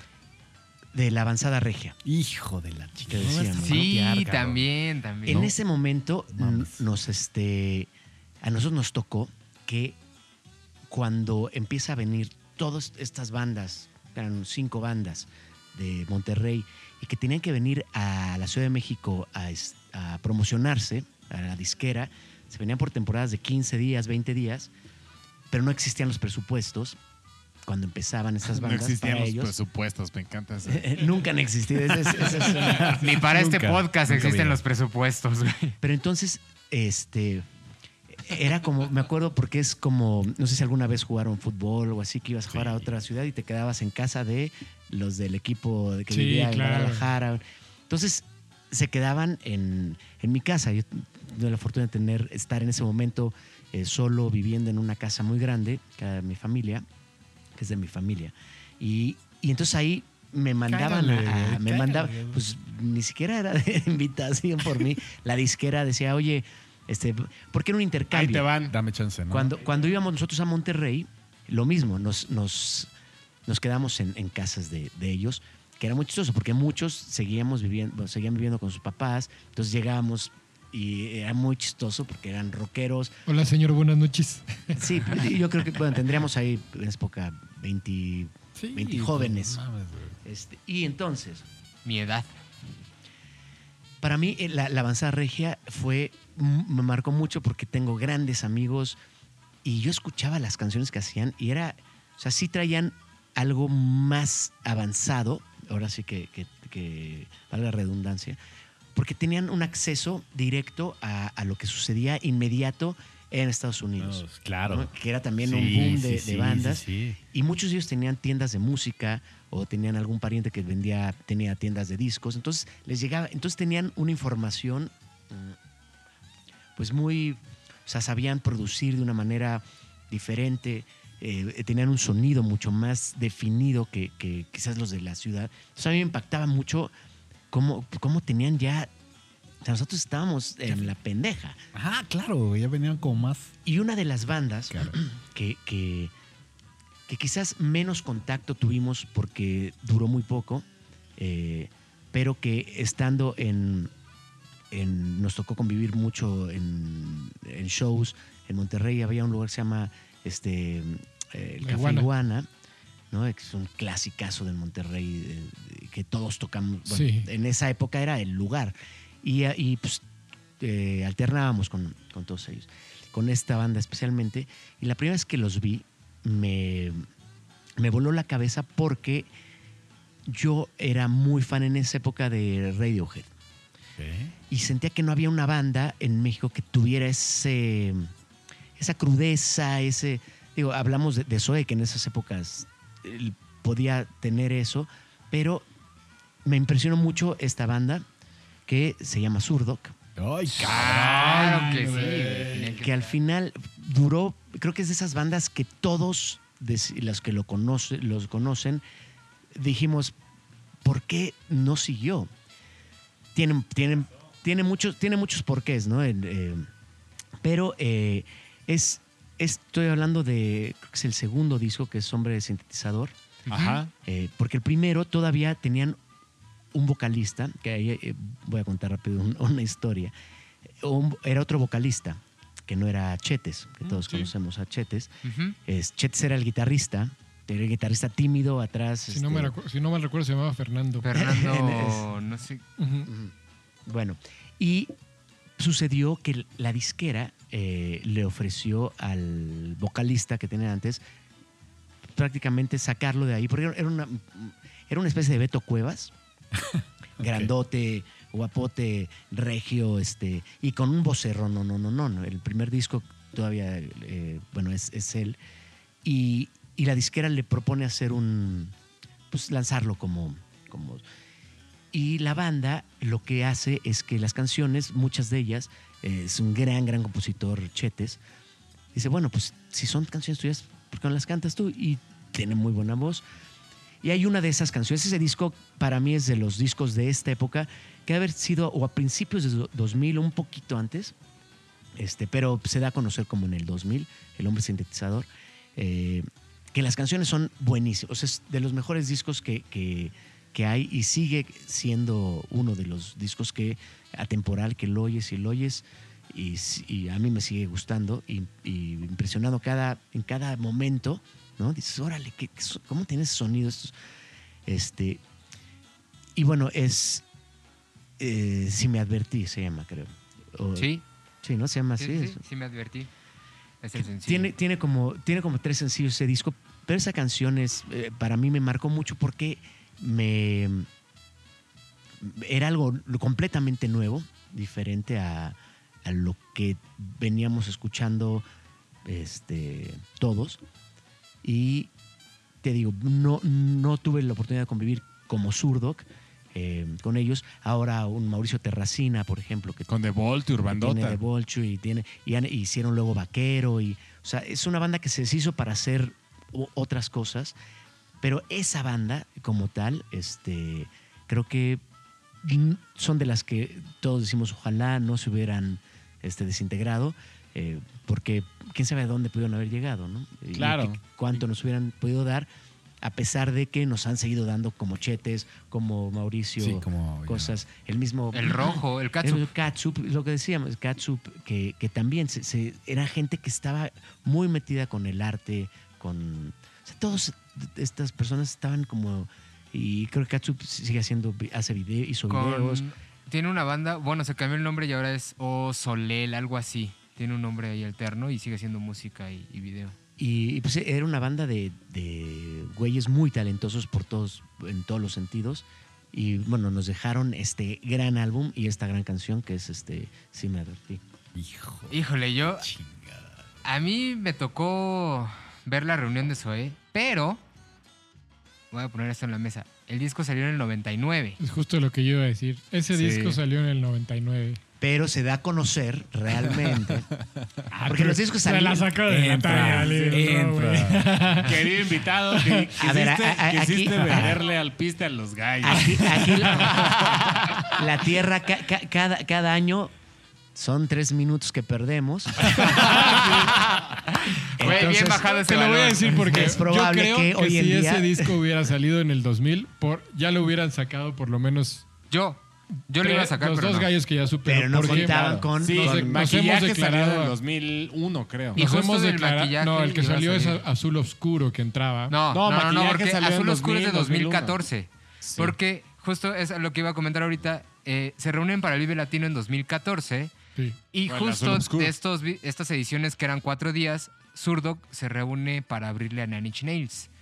Y tocan el jueves en la noche. Y ese día yo me tuve que ir y me perdí a Inch Nails. Pero vi a Zurdok.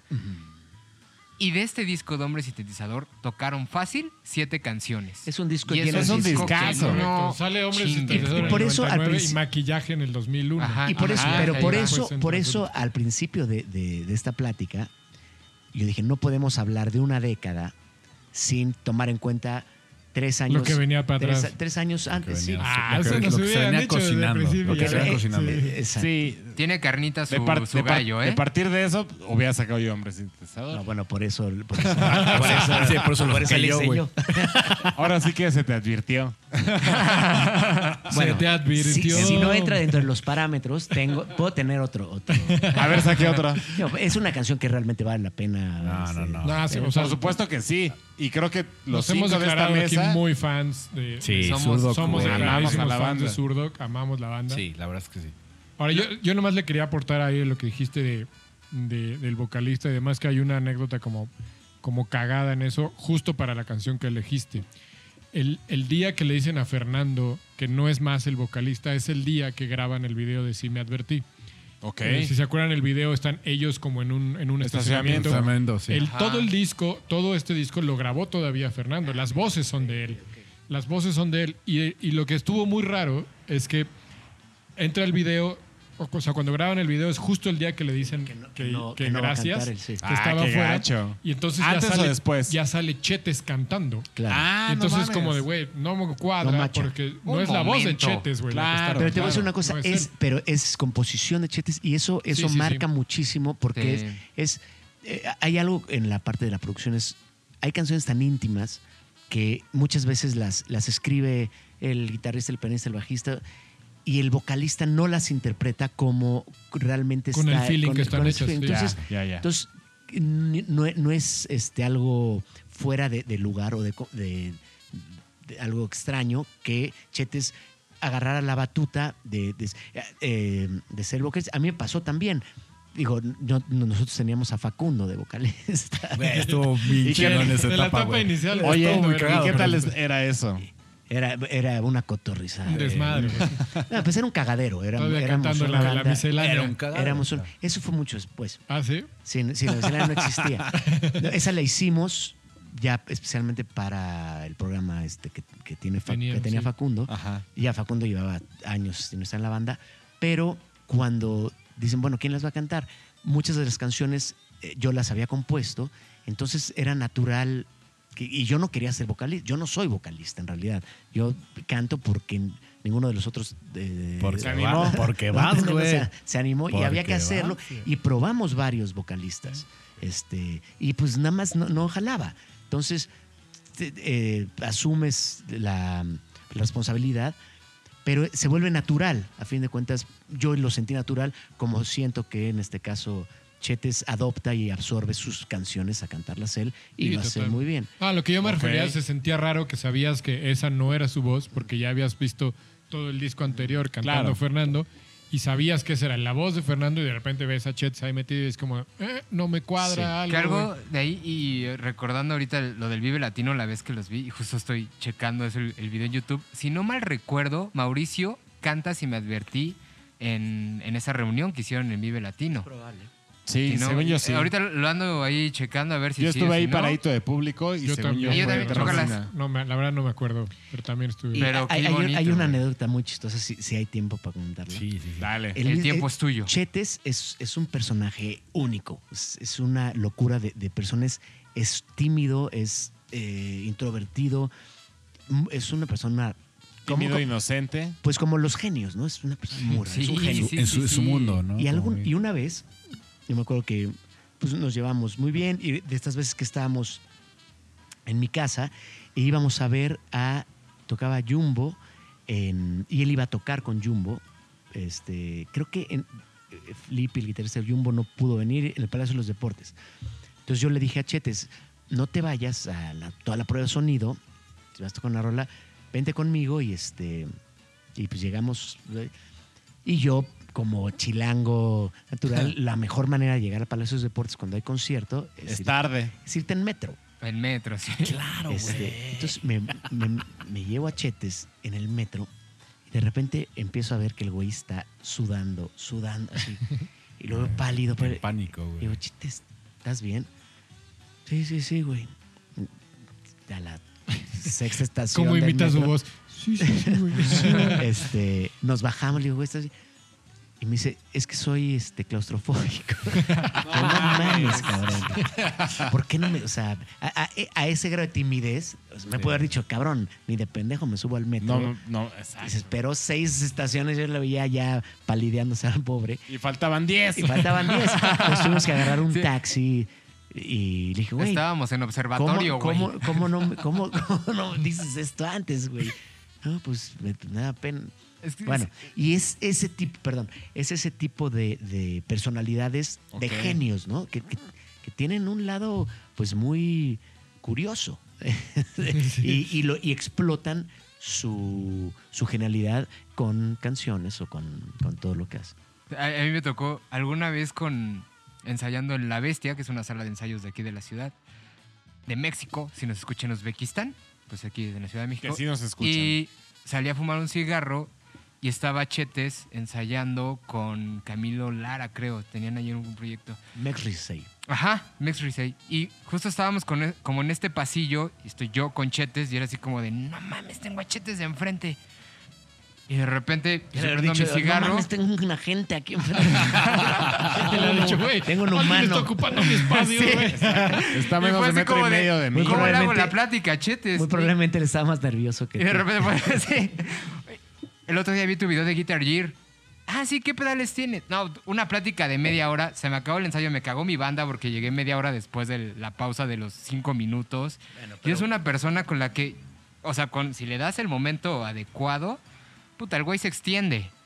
Y si es de algo que le encanta. Y Pues, por ejemplo, es para un el, nerd, el es, Gear, es un nerd, nerd, nerd. el Gear, para este güey que su último disco lo grabó en cinta y lo sacó en vinilo y tiene como una onda bien. Con este güey, creo que esos cinco minutos que hablé con este cabrón han sido los minutos más productivos de hablar de Gear con alguien en mi vida. una, masterclass de. Sí. Sí, sí, fue una Sí, masterclass son- gratuita, güey. Es, es un geek, es un nerd, un, un genio. Que eso, si le tocas una hebrita de, de, de gear o de. Sí, Se te suelta y.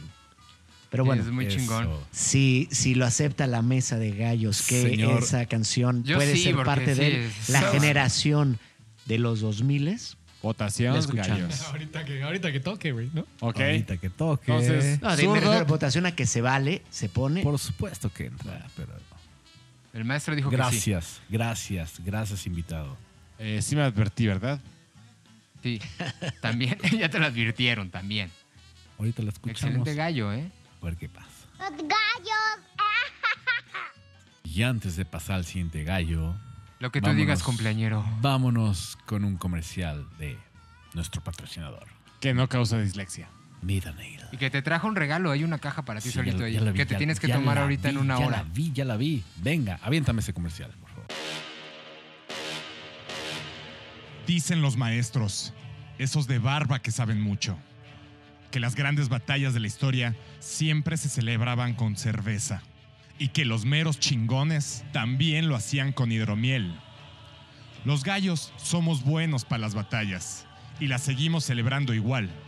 Y qué mejor que con una cerveza artesanal e hidromiel de Mid and Ale, que es pura calidad.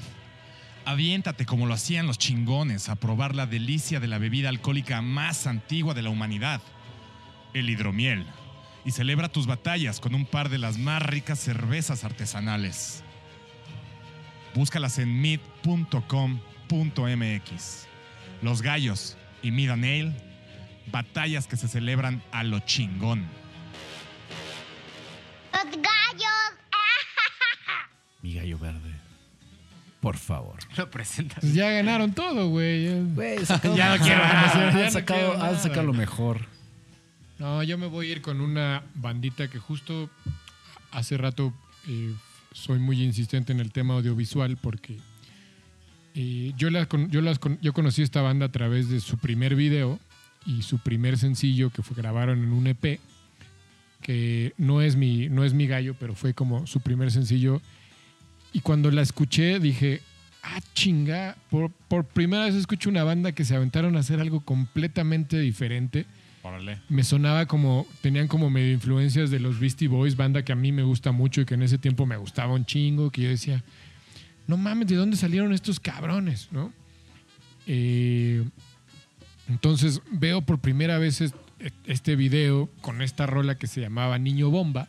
Uy, Hijo de la chingada. Momento no es mi gallo Niño Bomba. Sí, porque no, sé que porque eso es entra. noventas. Ah, Aclaré que no es mi gallo. También es 99 ese, ese disco. Eh, veo por primera vez esta banda y dije, no mames, qué sonido tan chingón encontraron, qué sonido tan pinche diferente, suena diferente a todo lo que se estaba haciendo en México. Dije, qué chingonería de esta, de esta banda. Eh, me clavo en la rola y, y conozco a alguien que los que no, con los que los conocía personalmente, también son de esta banda de avanzada regia, güey, que entraron con todo esto, Ajá. este grupo de bandas que hicieron esto, este pateaste. movimiento de la avanzada regia. Eh, me dice, güey, yo los conozco, güey, personalmente y tocan en 15 días en Acapulco. Dije, güey, vamos a verlos, por favor, güey. Me toca eh, irlos a ver tocar justo en un como mini festivalito muy cagado que organizaba MTV, by the way. Eh, ahorita hace rato mencionabas a Naranja Mecánica. También Sí, tocaba. Naranja Mec- tocaba Naranja Mecánica. Que se dio la ruta callejera, pero seguro no es ese festival. Otra banda que, que también tuve que dejar fuera porque tenían otro disco del 99 que dije no lo voy a meter, que a mí me gusta mucho, que no voy a mencionar porque probablemente el, el- el gallo Eventualmente negro- será gallo. eventualmente será gallo o no, El pero maestro cumpleañero. tocaban esas tres bandas que estaban justo las tres emergiendo, pero a mí cuando, cuando vi a la Plastilina Mochi, aparte me tocó, me tocó como el, pues la ventaja de que este güey los conocía, de que mi cuate los conocía y entonces eh, mi cuate era justo de Monterrey y entonces echamos, echamos el desmadrito con ellos y demás, pero cuando los vi tocar dije, qué chingón una banda que tiene algo completamente diferente, ¿no, güey? O sea, eh, alguien que tiene una voz muy característica, porque la voz de Jonás es como sumamente característica. La escuchas y sabes perfectamente que es ese güey cantando. Y cuando habla Rosso, sabes que es Rosso que está hablando. Alex Rosso. Pedo, güey. Exactamente, güey. No, y aparte de, de que el Rosso ta- también es como un pinche cerebrazo, cabrones de estos güeyes que también que tienen en la cabeza una, un, un monstruo ahí eh, Ese creativo. güey no tiene un hámster, tiene un león adentro. Sí, de un la león cabeza. adentro creativo muy cabrón y se complementa muy bien con Jonás, etcétera. Entonces, para mí fue una de esas bandas que además marcaron, cabrón, est- esta, esta final de los noventas, principios de los 2000 que, que, que la armaron, cabrón. Pero además, yo siento que tuvieron un disco, que es, ahí, ahí sí es donde viene mi gallo, este disco de Lola Chicuelos. Siento Hijo que ahí es donde agarraron, o sea, donde, donde maduraron, cabrón, para decir, ahora sí encontraron lo, lo- el sonido cabrón de lo que es Plastilina Mosh, Sí. ¿no? Eh, y aparte, eh, esta rola para mí, siento que es la rola que sale totalmente del disco, o sea, eh, que es mi gallo que voy a poner y la rola es Oxidados. Ah, ok. Mi rola es Oxidados. Y Es, es Sí. la rola que brinca, güey. O sea, cuando tú escuchas todo el disco Oxidados, siempre te brinca. Pateado. Y es como, como de, "Mm, esta rola brinca, pero me gusta un chingo. Y a mí esa rola, la neta, es que cada que la escucho me pone bien de buenas, güey. y Por eso la elegí. Porque este disco tiene varias otras rolas. Por ahí tiene No te me lo acuerdo. juro por Madonna. Hola, soy ¿no? el volumen de tu corazón, cabrón. Sí. Viene, te lo juro por Madonna también. Tiene Te lo juro por Madonna. Sí, Peligroso pop. Peligroso pop, güey. No tiene estas rolas como que ahí agarraron su, su sonido más cabrón, pero los, oxida- eh, los oxidados sale totalmente de lo que es la línea del está- disco y por eso está en otro a mí esa rola me, me Como garachosa, acá, Sí. ponquetona. ponquetona. Vamos con el dato cultural de Ro. Venga. Échalo. Venga, Ilumínanos, mi ilumínanos. Venga, mi Rob. Otra de las bandas eh, mu- muy queridas en esto que contaba hace rato, en donde nos íbamos a casas de alguien. y- bueno, cuando venía Plastilina Mosh, que estábamos en la misma disquera, Virgin, hace rato que dije, los- éramos, los éramos de- de los- igual. Era, Eran de los que no cortaron. era, exacto, era Plastilina Mosh, que fue la primera, Titán y El Gran Silencio. Ok. Ah, Liquids y ok, Zoe. ok. Ese era, ese era el combo El de combo de Virgin. bandas de Virgin. que creo, creo que es, un, es un combo que, que rompió, exacto, rompió eh, una época. Y entonces a mí me tocaba recibir a Jonás, que es la persona que mejor sabe beber cerveza en la historia de la vida y, y- y he conocido gente tremenda. Este güey era tal cual. Cuando a mí me tocaba ir a Monterrey y me tocaba quedarme con Jonás, era tal cual. Subámonos a mi troque, que tenía una pick-up, cajas de, caguamas, a dar el rol en Monterrey, a chupar. Es- ese era, teníamos 20, él, es de mi edad, teníamos 25, es un poquito más grande que yo, pero teníamos 25, 26 años. Cosa que era muy normal en Monterrey, Era- agarrar tu troca e ir de casa, visitando casas, güey. Era como la visita de siete casas y en todas. Aquí íbamos a dar vueltas en su troca a, a chupar. Y, y cuando venía él a México, era muy, muy cagado porque el güey muchas veces eh, se quedaba a dormir en la disquera. O sea, no- eh, abría Sillón, la disquera a las sillón 7 de la y, sala. y llegaba, llegaba el, el director de la disquera, que en esa época era Camilo Lara, ¡Eh, vato! y Jonás, además huele culero, cul- o sea, es, es un monstruo, es, un- es una... Es, ahorita Es grandote, güey. Y, y en esa época era grandote, de peso pesado, y, y todo el día estaba pisteando y, y- comiendo. Entonces imagínate ese güey crudo, nueve de la mañana, cuando llegaba la disquera a abrir la puerta, decía, Rod, te dije que era en tu casa. Sí, Así. pero nos Huele a Jonás, güey. Pero no sé qué pasó, sí. Pero no sé qué. Y el güey, lo que dices de Oxidados, el güey viene de una banda que se llamaba Cuervos Negros, creo, que era una banda de metal. El güey toca la Ajá, guitarra sí. impresionante y tiene esta dualidad muy Beastie Boys, lo que decías, es, ese fraseo de, y esa capacidad de, de- de letrista, genial. Pero es, es, es la expresión del rockstar este, en todos los sentidos. Y por otro lado, la contraparte que es Alejandro Rosso, que nos que era eh, eh, es un es un músico de conservatorio de música clásica, estudiado, estudiado, un, un niño muy bonito que huele delicioso. A talco. Seguro huele a talco de bebé. de verdad, Un niño muy siempre bonito. bien, bien- bien peinado, Sí, pulcro. Es, es- una es, es el, el yin y el yang en esa banda. Sí, cabrón. Creo que se nota, es- se nota. Se güey. nota, y nos tocó hacer, hicimos una, la música para una película que se llamó Temporada de Patos. Ajá. Eh, Muy buena película, a mí me gusta mucho. Blanco y negro. en blanco y bien, negro, pues. Fernando Sí, sí, Emke, sí. que Fernando Emke, además él fue el, el director de, de los primeros eh, videos de, de esta época que hablamos. Digo, nada más así por mencionar tres.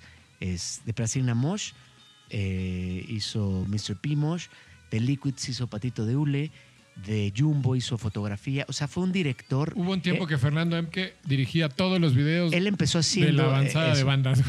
Exacto. Sí. Y luego, cuando hace su primer ópera prima, Temporada de Patos, Liquids, junto con Alejandro Rosso, hacemos la música. Que fue algo muy chistoso porque nosotros hacíamos todo en. Nos mandaban VHS. Y nosotros es- estábamos estrenando una consola. Entonces era de poner rec play, así de vas, vas. Entonces ver la, la escena y al mismo tiempo grabar. Y sobre eso, viéndote. Y sobre y de- después le mandábamos todo a Alejandro a Monterrey en en, este, en Correos de México el VHS con un cassette y es de y así hicimos la música de esa película que dato cultural ganó el Ariel a mejor Sí. música compuesta para cine, que fue la primer, el primer momento o la primera vez que una banda de rock o, un, o músicos de rock que no fueran ganara, o sea, el Ariel volteara a ver esto. Digo, esta película ganó creo que 12 Sí, no, Arieles. no. Eh, por todos lados estaba bien hecha, pero aquí no había eh, intención y... Pero bueno, regreso a Placena Mosh. La dualidad del, del rockstar más eh, original, eh, que además único, ¿no? Este, la forma de cantar, la forma de tocar, y el, el músico más clásico, más este, pulcro, hacen esta gran, gran banda que define también ese nuevo sonido del que hablábamos, que define al, a, a esta década, de esta tercera oleada del rock nacional. Sí, correcto. A mí me parece también una de estas bandas que, que además se, se volvió, o sea, del- de las top, ¿no? De, de las que todo el mundo ubicaba, de las que todo el mundo... Y aparte, a mí lo que me gustaba un chingo es que se aventaron a hacer las cosas diferentes. O sea, algo que me, que me encantó cuando sale el, el primer disco, sale el, el- el sencillo de Mr. Pimosh. En el Ajá. 97, El ¿no? video es como, qué chingón que una banda se aventó a hacer esto, cabrón. Qué chingón, güey. que- El pedo visual era Sí, sale Lin güey. May, güey, en el video, en May, una, en una casa No, el, donde... primer- el primero, perdón, fue el niño bomba. Sí, No, por pe- eso, pero... eh, no, te voy a decir, Niño Bomba es lo que sucedía. Lo que hacían es que sacaban como un EP. O sea, no era, no era el sencillo oficial. exacto, Lo que dije es que el- era el primer sencillo del, del primer disco. Y el Niño Bomba. el Niño Bomba fue el primer sencillo para- del EP, del güey. EP. Y, y para hacer. Que para, estaban sentados en una banca, ¿no? para, para hacer hilo en todo lo que estamos hablando, el Niño Bomba es Katsup. El, Sí, claro, el niño bomba es Katsup, güey. Ah, Que está haciendo la bomba, güey. El niño bomba es Katsup, sí, por todo supuesto. se relaciona en mi cabeza en este Entonces, momento. Ah, pues sabes que ahí todos eran amigos, Era- éramos lo mismo. claro. Vivíamos en las mismas casas. Éramos, Sí. eh, era, era una. Eh, no, no voy a, a quemar nada ni patar ningún. Pero hay otros. O sea, todos los videos de, de esa época, hechos por Fernando Memke, puedes ver que hay una sinergia entre todas las Sí, bandas. entre todas las bandas. Todos salimos en, en, alguno. este- Sí, como tú ¿Cómo con, le llaman con en- Jumbo. Exacto. Yo, yo, yo- salimos todos, en mi caso, y que lo veo ahorita y digo, qué, qué niño tan bonito era yo. ¿Qué en, me pasó?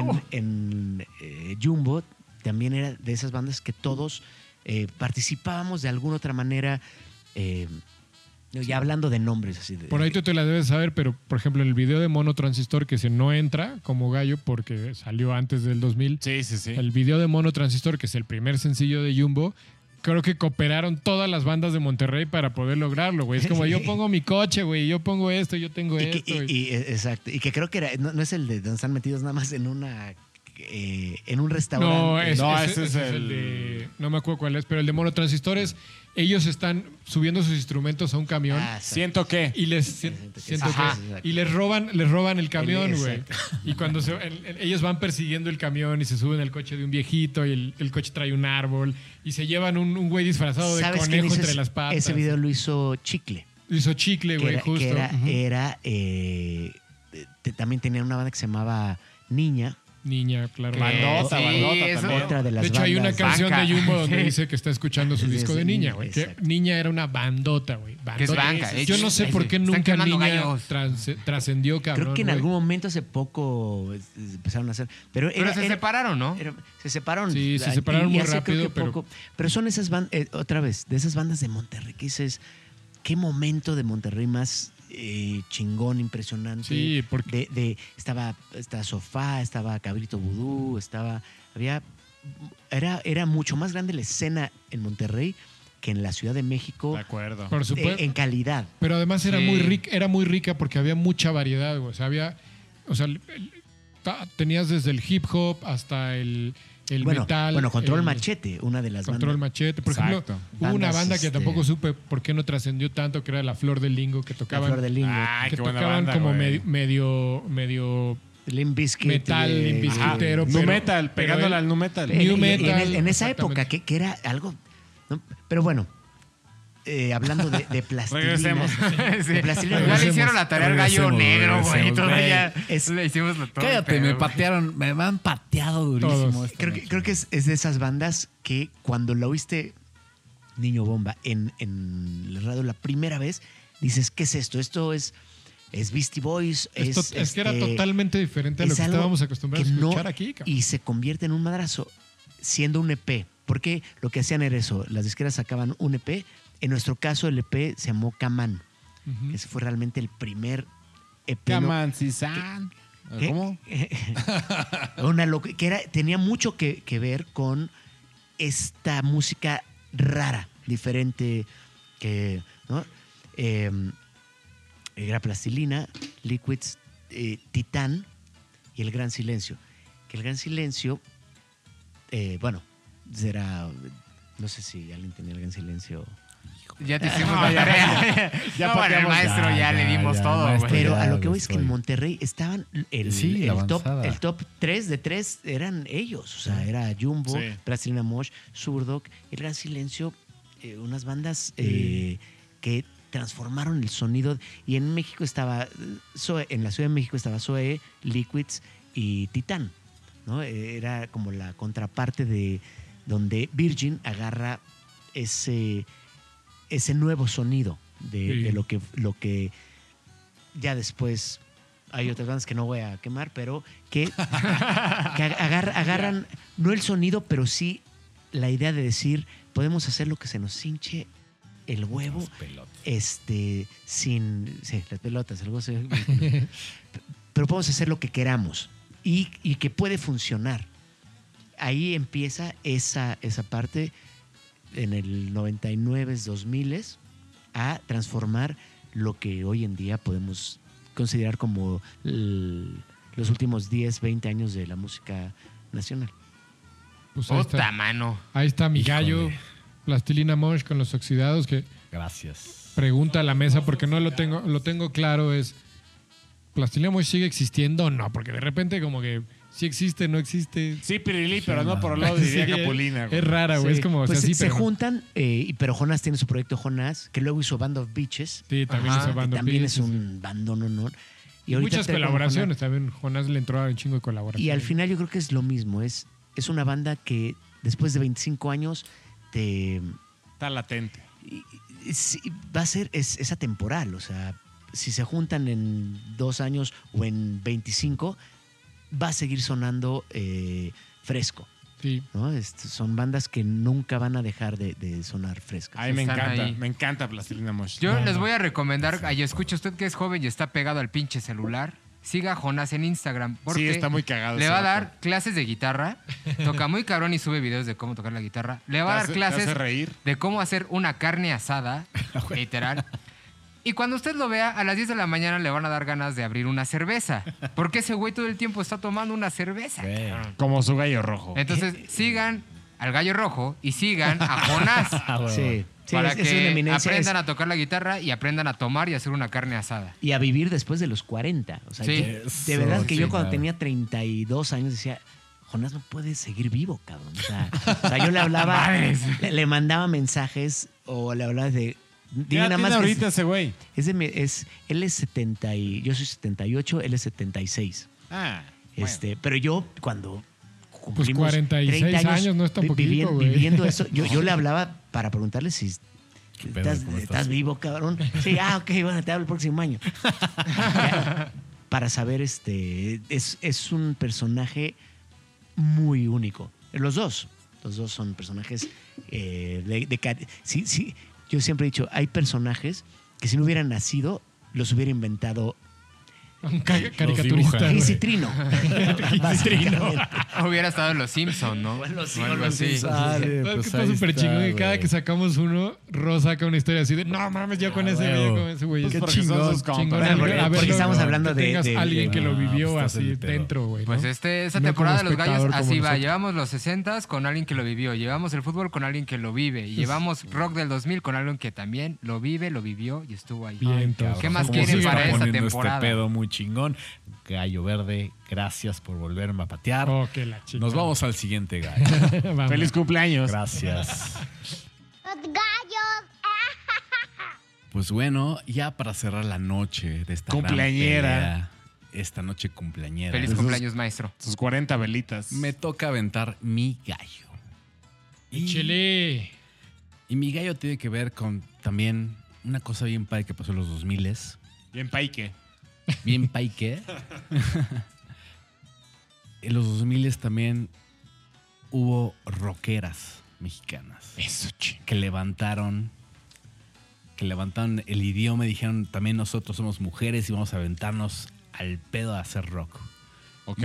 Yo los traigo Sweet, Sour and Hot Spicy. ah, claro, güey. Estar, Un discazo. un discazo de 2004 de una preciosa a la que yo adoro, güey, que se llama Elizabeth Guerra. Eli Guerra. La patrona. ¡Wow! Se le, se le llama en, en- en el, en el, En bueno, el argot. Sí. en el argot de que Roger debe conocer. En el argot Sí, de- claro que sí. La patrona. Sí, la patrona, patrona. ¿no? Que hoy en día es la matrona. En esta mesa, ¿quién no admira? No, no, no, no, no. A mí, A la o sea, señora Yo Guerra. tengo, yo tengo una, una, una historia muy particular porque yo la vi caminando en Coyacán, güey. Y dije, no mames, güey.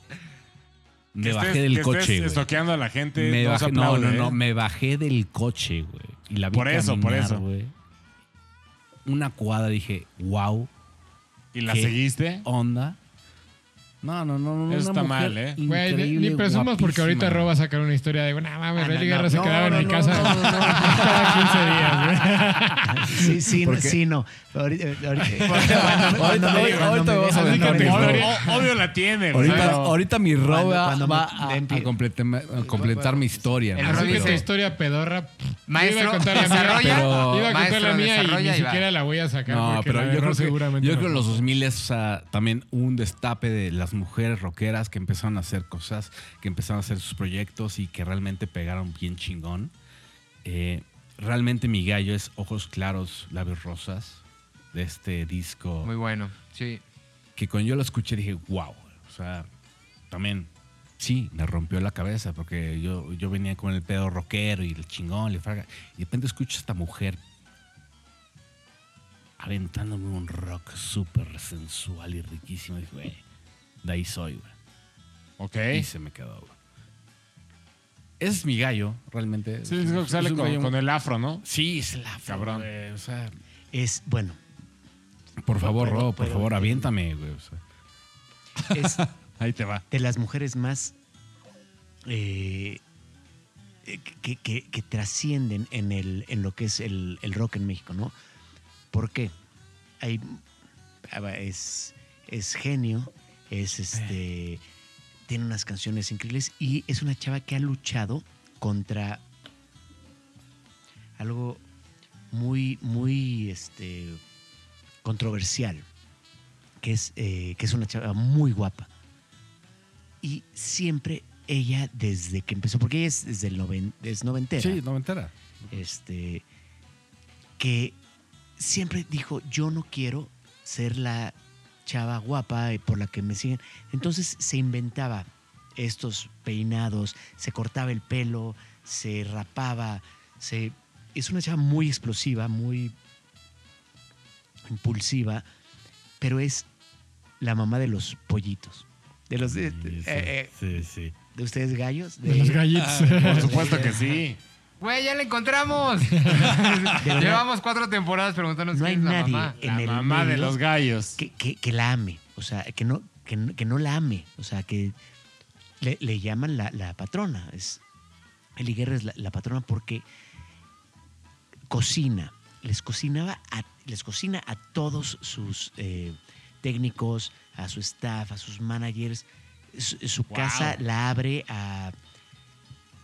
Y en e- anécdota, el, el dato cultural, Venga. estábamos, eh, teníamos el mismo management en una época de la vida, que era Juan de Dios Balbi, que tenemos que también destacar que es de los managers que marcaron esta época. Justo, Es- justo lo que te iba a decir. Hay que mencionar a Balbi aquí.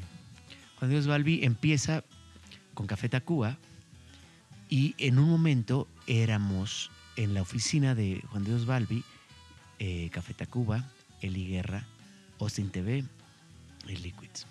Hoy en día es- está con Amandititita, o sea, gente que, que realmente... Y es de las personas que, Juan Dios Balbi, que eh, define lo que es el Vive Latino.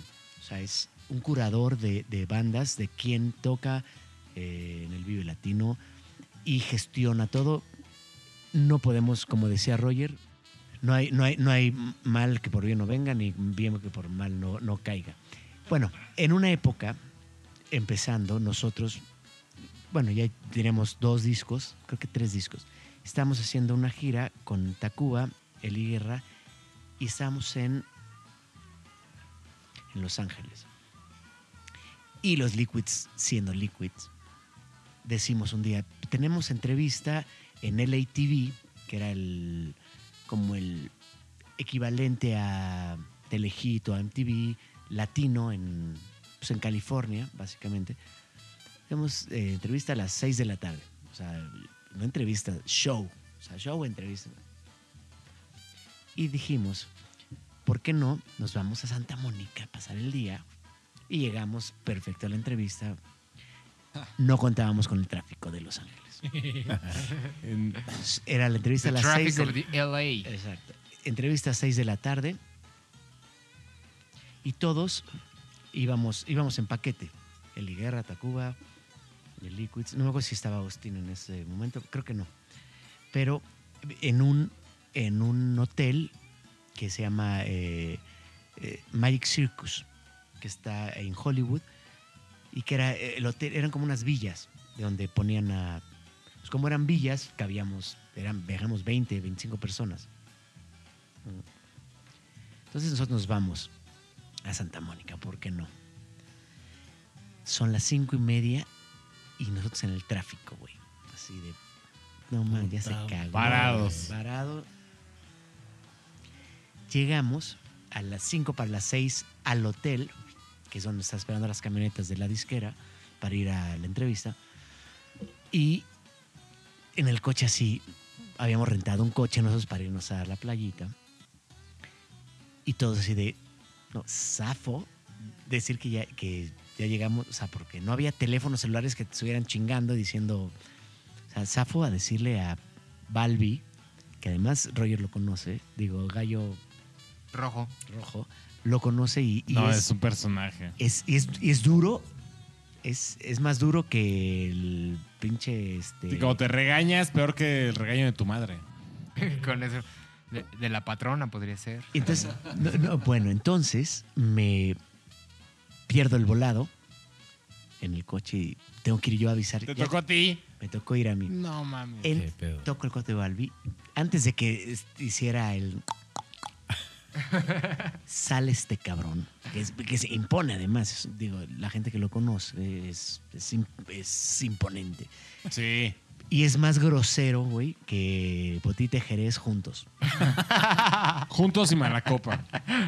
empieza a gritar a de una manera y yo me puse a llorar. Este güey, neta. Literal, así. Neta, güey. ¿no? A llorar, así de, uy, perdón. Tenemos la puta entrevista de no sé qué, de LATV, que, este, ¿cómo se les ocurre?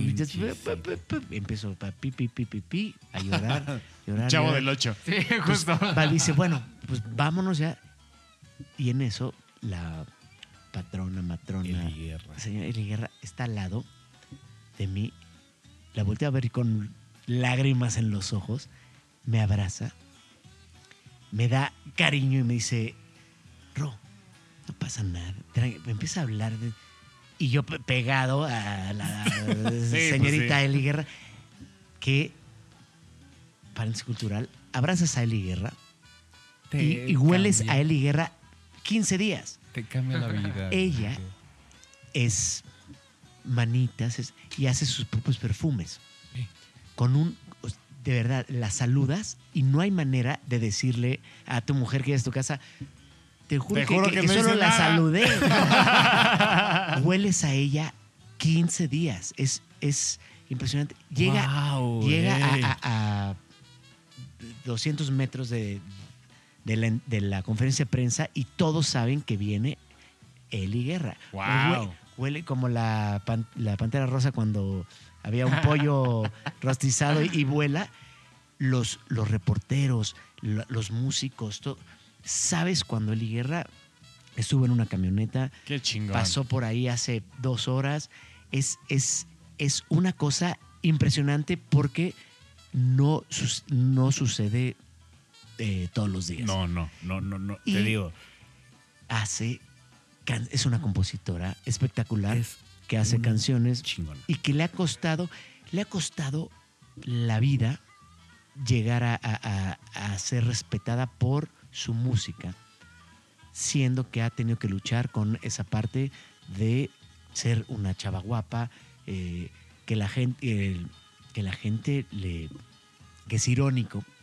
Durante muchos años la gente era chichis para la banda, chichis para la banda. Sí, claro. Irónicamente, en un Vive Latino, Sí, se- le pasó hay un- accidente. Hay, una foto icónica del Se le cae la blusa. se cae la blusa y ella lo toma de una manera tan natural y tan pero el chispa a la banda se lo dio a la banda in- inconscientemente porque es es además se despeluca güey. o sea la- los que lo hemos visto en vivo eh, es una chava que se avien- es un rock es un rock and rollera total por, a full. por eso decía que, o sea, que, que los 2000 o sea, también nos aventaron como mucha mucha vibra, pero las mujeres que aventaron muchas cosas. Hay, hay muchas más, ¿no?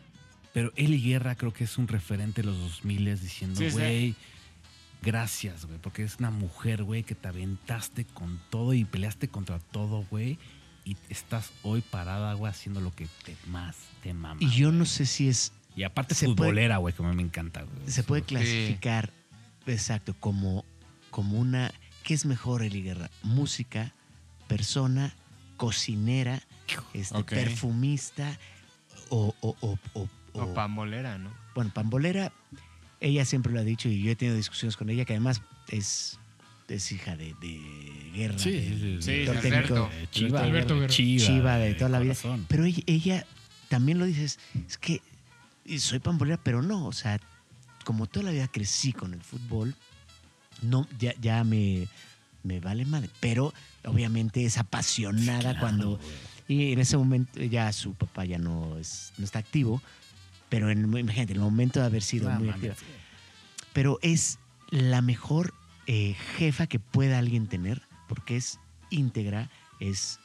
eh, no sé si le ha tocado trabajar con ella. de- la De- gente que ha trabajado con ella directamente no. dice, es la mejor. Le dicen la, la- la- la patrona, es no existe alguien mejor que ella como este patrona, matrona, jefa de un equipo. A mí me consoló de una manera, o sea, de- de que, que nadie me iba a consolar. Y yo estaba llorando, este, me habían regañado. eh, sí, Bueno, y- también te portaste muy mal. Me porté mal. También, también. Eh, Te tocó el eh, castigo de todos. pinche- pero volteé y la única que estaba ahí, estaba escuchando pinche atrás de la robo, puerta y sale y, y- y me, y me da una paz y una... Es, es la mamá de los pollitos de, de todos. Creo, bueno, perdón, sí. ¿Y ¿Llegaste a la entrevista o no? A todo esto. Llegamos tardísimo.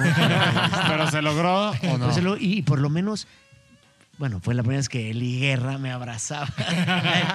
Cinco minutos abrazé yo así, seguía llorando. Y ya, Sí, claro. Eh, ya, es- ya- Qué ya- ya gran. a, a los tres minutos ya era guiño, guiño, déjenme sí, güey. Sí, sí. es- Este- Es, es una galla. Es Bravísimo. una galla, güey. Pero sirvió, a mí me, me aportó mucho en el sentido de, como amiga, como persona, de, de poder sobrellevar eh, una industria muy dura y muy difícil.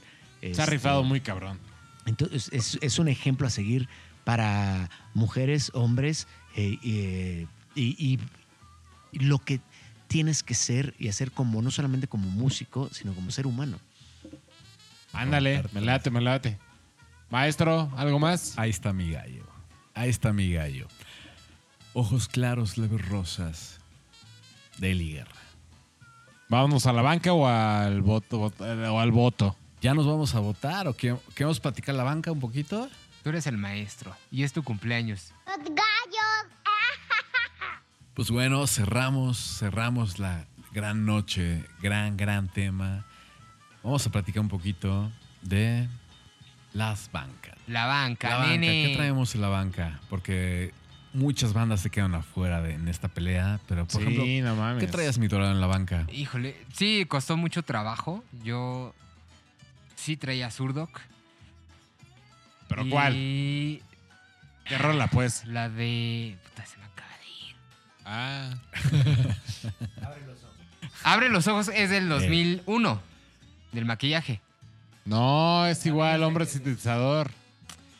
¿Ah, sí? Sí, no, lo estoy haciendo mal. Todo es culpa de, ¿Sabes qué? Retira. Chido. de unas cervezas que me tomé antes. Es Va que- otra- va otra vez. Andas, andas en nail. Ando en midaleado. No, ya quedamos que no causa dislexia Ah, ese pedo. chica. No, pero eh, la plastilina Mosh con Te lo juro por Madonna, y esta es, eh, era una historia personal porque aparte de Reactor, que fue con lo que yo crecí en mi adolescencia, también se nos fue que el Canal 11 tenía un- una hora de videos exclusivos para varios, varios géneros, tanto internacionales Su como espacio, nacionales. Su espacio. Y pasaban, te lo juro por Madonna, y pasaba desde qué? De los Liquids también. Entonces, Que es este, 2000... 2004, debe ser, 2005 sí. pasaba esa, esa cápsula que salía a las 6 de la tarde, de 6 a 7, pasaba este programa y te lo juro por Madonna de, de Plastilina Mosh. Era una rola que me acuerdo mucho de, de esa cuestión de, de los Adidas y todo, todo Ay, el video blanco y negro y todo eso. y- No, mames, los 2000 estuvieron bien chidos. el Circuit Movimento también. Mi gallo, mi gallo colorado, ¿qué traes en la banca? No es por ser este pinche palero, pero ver, palero. mi segundo gallo era inmediatamente naves de corto alcance. Yeah. Era, La qué- curiosa canción. Aquí. Me encanta, me encanta esa canción. Que creo que no fue sencillo, No, es- nunca fue sencillo. pero no que- mames. Del primer ¿Cómo? disco de, de Eh, Liquids del para mí, 2001. la verdad te lo voy a decir una vez. Te lo he dicho varias veces, te lo voy a decir una vez más. Ese disco para mí es.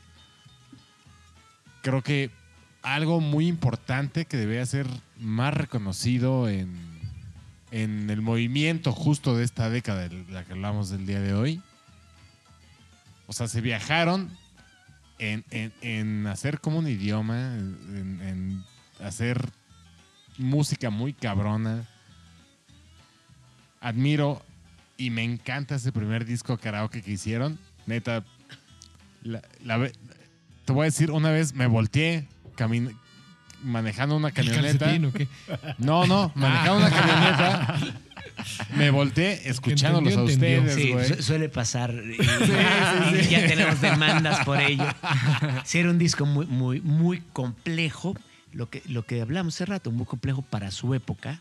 Exacto. Este, sí, sí andaban en otro, en otro pedo. ¿Qué ustedes. escuchabas, Ro, en ese entonces? Si, si nos puedes decir algo sí, rápido. sí, sí, sí. eh, oíamos, es, es algo muy, muy anécdota de Venga, güey, de eso se trata. Para eso te invitamos. cuando nos, Exacto. nos, nos, este, nos dicen finalmente, después de tres años, ya vamos a hacer el disco, ¿qué productor quieren? Y dijimos inmediatamente Gustavo Santolaya, porque teníamos el antecedente de, pues de todo, de Molotov, Julieta. Venegas, Chingón. Fobia, este, Maldita Vecindad, que hace este, este mes o este año cumple 30 años. 30 años. El viernes pasado. El que viernes es para mí 20 de los mejores discos que existen en Algo. el rock nacional. Gallo, escuchas, dénselo. Y mandamos los demos a Gustavo Santaolalla y Gustavo Santaolalla dice, está culerísimo, ¿no? quiero". Entonces, otro, pues, ¿qué otra opción tienen? Estando en esta gira europea de la que hablábamos en España, una, una entrevistadora nos dice, es que ustedes suenan mucho a una banda que se llama Win. Entonces, puta, ¿quién es Win? ¿Quién? Y nos regala un cassette, porque usábamos Walkmans en esa época, Claro. de Win, es W-E-E-N. Es una banda eh, de New Jersey espectacular. Y es un disco que se llama Chocolate and Cheese. Lo escuchamos en esa gira, bueno, en ese momento, en, dijimos, ¿qué pedo? ¿Qué- ¿Quién es el productor de esta banda? Yo quiero escuchar eso. Curiosamente, bueno, no curiosamente, más bien, lo que fue es que el productor es Andrew Wise. Es Ajá. era, fue el, ba- el bajista de Butthole Surfers, de Rollins Band, o sea, bandas de punk neoyorquinas de los Sí. 70s, 70 80s, más o menos, pero Va, va, va. como 80s. Y en ese momento era el bajista de Yoko Ono. Y investigando un poco más, eh, era el productor de los primeros cuatro discos de Babasónicos. Y entonces dijimos, ¿qué es ese cabrón? Se lo mandan y a los tres días contesta Andrew Weiss, me encanta la banda, lo quiero hacer, hagámoslo.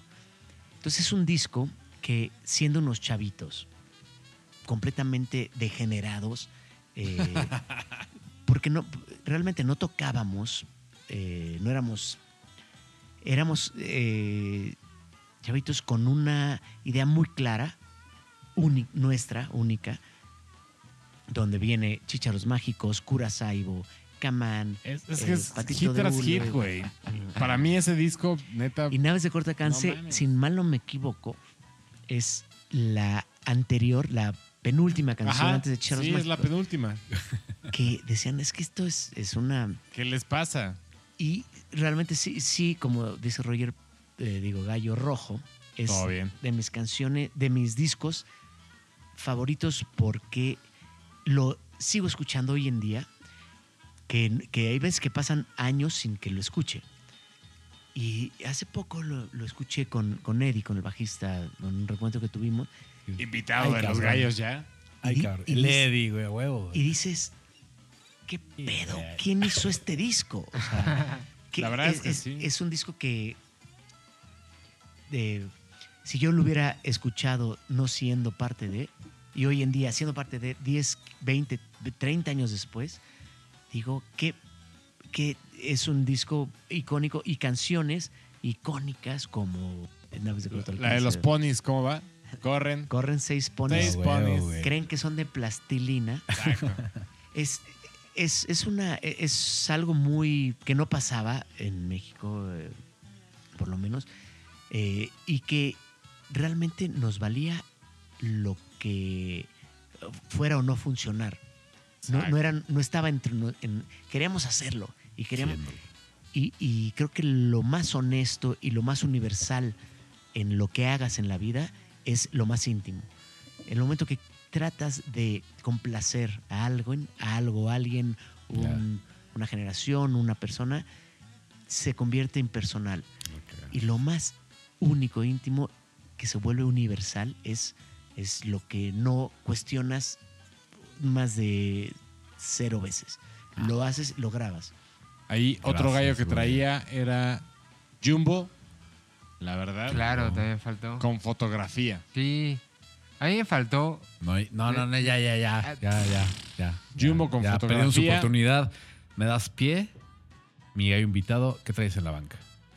Bueno, un poco, eh, obviamente, ¿Qué traías atrás? regresando eh, de fotografía de Jumbo, creo que vamos, es- vamos, una- vamos- vamos a la votación. ¿eh? Pero te voy a decir, yo tenía también en la banca a Titán. A Titán. Ajá. Ah, que ¿Qué no es- rola, qué rola? No es, hay una rola que además no es una gran canción, no es Bob Dylan, no es, pero es una canción que transforma la generación, que se llama P.E.C. Ok. Está bien chido esa eh.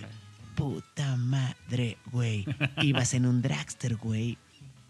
Yo cuando lo vi la primera vez, Titán eh, es de estas bandas con las que crecimos y que yo no entendía, pero decía, qué chingón lo que, o sea, porque no era una, una banda de canciones, era una banda y sí, y es una banda de, de sentimientos, de, de energía. Eh, no son canciones como puede ser un Jumbo, un zurdo, con plastilina, un, un- Molotov, ah, el famoso ABC. eh, las- Era, era una sección en donde una banda casi instrumental se convertía en un mainstream. Y el puta madre, güey, iba en un dragster, güey. Es el momento, así hablaban ellos. O sea, o sea, ¿qué mierda es un dragster, güey? es, era, era algo que, que ellos hablaban de una manera muy peculiar. eh, siguen haciéndolo. Pero en ese momento era de era cool per se. O sea, Sí, y la otra canción se llamaba Dos Conejos. Algo nuevo. Y la otra canción se llamaba este, Mil Ninjas. Y, y, y ese disco, Elevator, y Sí, no. marcó, creo que eh, trascendió de una banda casi instrumental, de, de que no era la época de que había DJs y de electrónica de Ajá. esta forma tan comercial en el rock. Eh, creo que esa canción, eh, yo tenía de- en la banca a Titán, eh, le digo, tenía a, a Jumbo ¿Con esta también, canción? Con, con O con- yo creo que con cualquiera, pero esa Peck, por, Jumbo, por lo que dice. Jumbo, Jumbo, ¿qué rola hubiera Yo- sido tu yo, banca? eh, uno, fotografía, Ok. por, porque es una gran, gran canción. Sí. pero es un himno de. de Monotransistor esta es un. Sí, Ah, también. No, sí. no, no, no, Pero eso Yo- no yo- hubiera entrado por. Yo tengo una duda, justo, Monotransistor fue el primer sencillo, ¿verdad? De Sí, Jumbo. fue el primer sencillo. Oye, luego, Ro- cien- luego siento que, y luego fotografía. Y, y- y esas ¿Así tres, fue? eh, estás hablando de, de grandes canciones de, de comp- de una composición épica. O sea, inmensa. sí son. Y, y yo, de mi banca era Titán, por ejemplo. Es- es- Lo, lo que dices de Titán, de este lenguaje que tienen, lo aplicaron todavía en el último disco con Tchaikovsky. No sé si ubicas esa rola que es como esta cuestión de no entiendes para dónde va.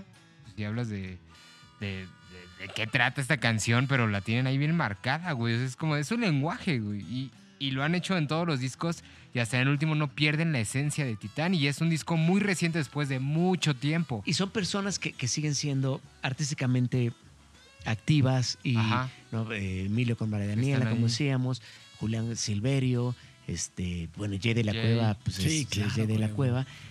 Es gente que cuando se junte va a hacer cosas este, increíbles. Sí. Y. y- y otro, ot- otro Ah, gallo. traes más gallos, cabrón. No, bueno, no, traías más gallos, no, a ver. Bueno, es que es, es parte de. Es que, a ver, espérame, se me está ya chorreando la, Échale, la- échale, la échale, canoa. échale. Oh, no. Eh, el, el gran silencio con Chutaron Style Este es el transforma también el, el, el México Sí. de, de Sí, una manera Yo estoy de acuerdo. que no conocíamos y que lo adoptamos como... eh, es, es lo que al- en algún momento de toda esta eterna plática, eh, decir, imagínate escuchar Chuntaro Style en Los Ángeles o en Nueva York o en Sevilla o en...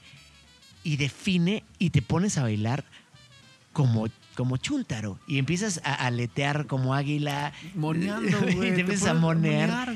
Es, como- y que hoy en día, Agarras lo los- que hablábamos hace ratito, de la- est- hay una esta película que se llama eh, Ya no estoy aquí. Ya no estoy aquí, eh, que es un define una cultura que estos güeyes, eh, la- la- el gran silencio, la, vivi- la, la inventó de alguna manera, la, la cumbia rebajada. La el- pone, la pone en la la, pone- mesa. la- y no hay Sí, manera, eh, yo me acuerdo perfecto cuando Camilo Lara me dice un día, nosotros ya estábamos eh, pues, negociando con Emi, Camilo Lara, el director de, artístico de Emi, me dice, oye, Ro, acompáñame a ver esta banda de Monterrey, se llama El Gran Silencio, en el Rockstock.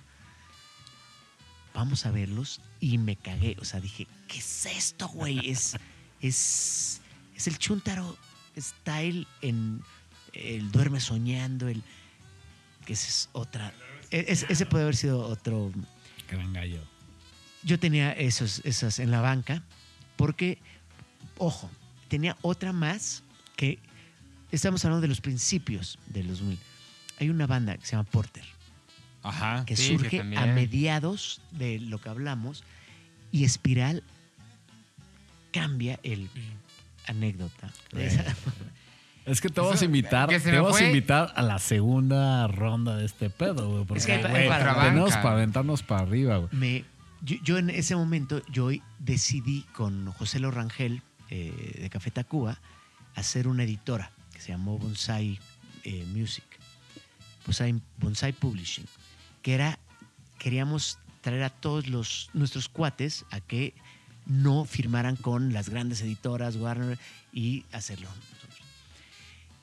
Y un día me dice José Lo, oye, eh, Ro, ven a escuchar esta canción, este, me acaban de pasar este ¿Cómo demo. hace la voz Qué de cagado, güey. Ah. Me acaban de pasar este, este, este demo, este, vamos, eh, era un, creo que ya era un CD.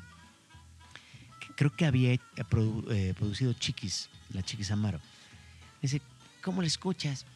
De Guadalajara.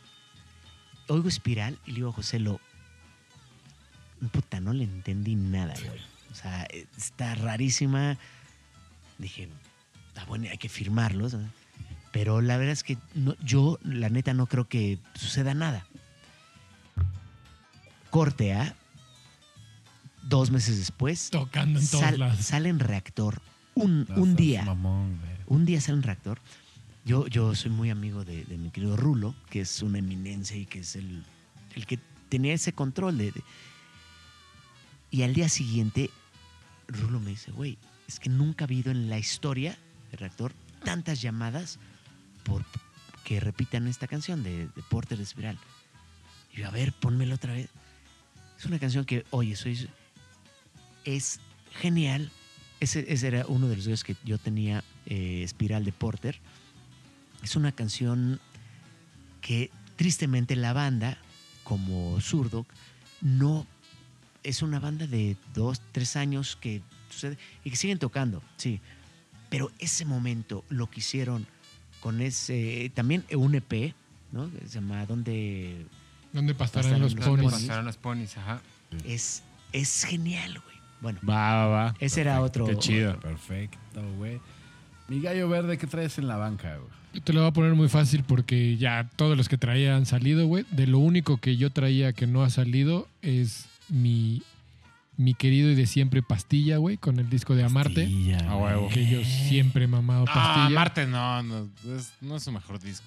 No, pero es el disco que entraba en la, en la etapa. El Hey Hey Entraba- de los noventas. Entraba, sí, entraba, No. entraba el Amarte y entraba el. Ay, ¿Cómo se llama? El El tele. Hey Hey Hey. No, güey. Más hay dos que entran en la década que pusimos, güey. Maldición. Sí, porque Pastilla viene, viene de un poco antes. Sí, de, mu- de antes, güey. Entonces. Pues Hey Hey Hey sí es de los 2000 güey. Mm, según yo me lo revisé, producción. y s- en la década que estábamos, que estábamos hablando, solo hay dos discos, que es el Amarte y el Telefonca. tec, tec. Ok, Está bien. a ver. El LA, el LA es del 2003. Ahí está. Tele... El Está E, yo hubiera puesto El una tele canción del del E, 2004. Ajá. ¿Y tú dijiste? El Amarte, güey. La- Por te- eso, yo, te- yo te- me te- hubiera ido por el el... Amarte es del 2007. Ojo, pero Tiempo, te- tiempo. te- Yo me hubiera ido... no- Tiempo, tiempo. Yo me hubiera ido por el Hey Hey Hey. Sí, No pero, pero, no, Pero en- no, eran no mis en- gallos, no en- pinche gallo, no en- ¿no? no entra, no entra porque Pastilla oficialmente no es una banda nacional. Pastilla es una banda de Los Ángeles, de, bueno, ni siquiera de Los Ángeles. Es una banda formada aquí, güey, en la Es- Ciudad de México. No, ve- se, se- Sí, piriri, su- pero no realmente su- momento, sí, pero no, o sea, sí, pero no. su, pero, momento, su momento es ya siendo del otro lado de la frontera, porque ahí también hay otra. Pero a ver. No, no. tiempo, tiempo, tiempo. ni la tiempo. usé, además ni la usé. Maestro, ¿cuál es su A ver, banca? a ver, yo traía, güey, yo traía... Pero no terminé, ver. nada más me faltaba No, una. Y Austin TV también Austin traía. TV. Con Ruchi, güey. No. Bien, Austin TV, chido. Sí, porque este, este tema nos da para platicar. Vámonos 10 ya. horas, pero- Vámonos ya. Yo traía, yo traía nada más a, a- a un proyecto del abulón de las víctimas del Doctor Cerebro. Ah, claro, el baby. El Six Million. Seis Million. Horror Amor, güey, que se me hace una rola Gran canción. increíble, güey. Abulón, un compositor de los mejores chingón, que existen. Es un en- chingón, güey. sí. Y, y es una gran banda. Y, Votación. espera, eh, A ver. y, este, y este comodín, este como... Chícharos Mágicos, es la canción que define lo que es el 2000 en cuando empieza, antes que hubiera TikTok, que era el YouTube, que esa canción define una generación, no por, no por ser mía Bueno, lo viviste, o de. Liquid, Estás ahí. eh, sí, aunque no hubiera sido parte yo de Liquids, es una canción que define lo que es el TikTok hoy en día. Era la gente empezaba a eh, hacer este playback, Emular. en YouTube. Y, y era una canción que no fue sencillo, que no fue querida, que no. Entonces, creo que esa canción, como comodín, la metemos, no entra en la votación, pero es un comodín, creo, que define lo que es lo- la sociedad del, de la juventud de una bandera, de una canción que es lo más punk anarquista que puede haber. Pero bueno, Maestro. Jalo. Sale, señores. Votación. Vámonos ya a la votación. Buena, buena, buena sobremesa. la primera votación. A ver, mi gallo dorado. ¡A la madre! ¿Por quién vas a votar? Rápidamente tenemos Vamos a- Gallo Rojo, Bengala con Miente, Gallo Dorado, Zoe con Dead, mi querido Ro con Surdox, sí me advertí, que está en tela de juicio, Gallo Verde con Plastil de Amosh de los Oxidados, Gallo Negro, Eliguerra, Ojos Claros, Labios Rosas. Puta mano, está bien complicado, pero Emita su voto. mi voy a emitir mi voto en este momento.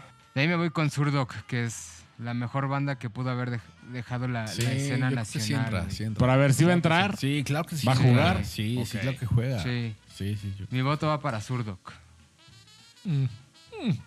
Mi gallo, mi gallo, mi gallo. Bueno, a ver, nenes, que uno está votando. Ya cuando voten ustedes lo echan. Mi gallo colorado. Vas. Yo voy a votar nada más y nada menos que por... Híjole, qué difícil está. Ah, ¿verdad? Es que yo sí me estoy yendo que, que la de Surdoc no entra. La verdad, porque fue el 99 y pues la década del 2000 no entra. Entonces me voy a ir por la patrona. Mi gallo verde. Um, ah, es que ya me pusiste en un conflicto. Porque pues sí, sí que entra, la ver- ya se sí, puso sí la entra esa rola. Pero creo que tengo que ser fiel a mis convicciones. Decir, no entraba. Para mí no entraba, güey. Pero, eh, entonces, también me voy a ir por el Liga, güey.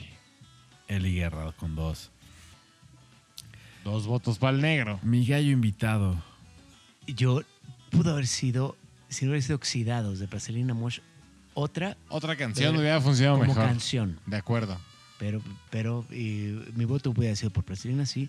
Pero la verdad es que me voy por Death, porque sí es el ejemplo perfecto de lo que el momento es una, una banda que empezó desde abajo, de cero, que tuvo todos los contratiempos que puedes tener en la vida y demostró con una canción lo que hoy en día es. Eh, y es una gran, gran canción atemporal. Yo voy por Death. Perfecto. Entonces, un voto para el Dorado, un voto para nuestro querido invitado, dos para el cuarentañero, nuestro maestro gallero negro, y te toca votar. Es que se puso la chingada porque yo también, yo también voy por Dead. O sea, yo también voy por, por Zoe. Ok. Se puso de la chingada este. Entonces tenemos un empate. Empate. Mágicos sigue siendo parte del, empate, del, güey, del- es un empate. Que gane el Chícharos desempado. Chícharos Mágicos. Que gane chicharros mágicos. güey. Ah, sí, A la, verga. chingada todo que gane Chicha. Güey, la- no, la, verdad- la verdad es que. en o el sea, acto más grande de la ambisconería que lo- y no- podríamos no- tener. no- mira, la- No lo digo por, por, por lambisconearme a mí mismo, pero es una canción que ha transcurrido desde el 2000 al 2020 y sigue siendo una canción que no existe hoy en día alguien que no haga caritas cuando la canta ¿Quién O es? sea, y, y que haga cajetas de, de que está drogadísimo. La verdad- Y ¿Quién que la la- cante completa. Aparte de eso, ¿Cómo que la cante? Yo te iba a completa, preguntar, güey. ¿quién, quién es la O voz original en la grabación de esa canción? Eddie, ¿no? Eddie, Eddie, el bajista de Liquids, es la, Sí. la- y la dejamos de tocar Quiero subir al cielo. en la versión original porque no había forma de 25 años después que hiciera esa voz. O sea, Sí, el güey ya no podía hacer esa voz. Esa voz es, es una voz de un niño drogado de 25 años y un señor de 40 años o 35. Aunque esté drogado, no puede hacer esa voz. No, peor aún. O sea, es... es Quiero subir al cielo. entonces, Es un señor dro- drogado de 60 años ahora, cambiamos Ro, la... Ro, Sí. Ro, eres el indicado porque esa es la regla de los gallos. No, Hay un porque- empate, güey. no- Hay un empate. Sí. Hay un empate entre Eli Guerra. Es muy, Zoe. es muy Y fácil. Es muy fácil definir. Tú vas a decidir Es muy fácil. el definir. ¿Quién va a ganar? ganador. Es- la señora, La señorita patrona. Eli Guerra es- Bravísimo. es, es muy fácil porque si Zoe la pasó duro, Eli Guerra la pasó más duro. más duro. Más duro. y, y ella es querida y es no podemos nosotros... Y es el Guerra. ¿Quién no quiere el yo- Guerra? Yo, estando, dentro- exacto, en este podcast con los gallos, no sabemos lo que es ser mujer en los 2000, siendo rockera, siendo música, o Rompiendo sea, madres. y, y respetada a ese nivel, creo que, Creo que sí. se lo tiene Qué que chingón. llevar. Estoy muy Creo que contento sí. que, ganó Creo el que sí. Guerra, la verdad. Mejor no ¿eh? lo pudiste ver. Estoy descrito, muy güey. contento. Ro, ¿cómo te la pasaste, güey? Ah, bien, ya. te- que- ¿Cuándo es el siguiente? En dos horas y media. Les voy a decir, la verdad es que es muy agradecido por compartir con gente.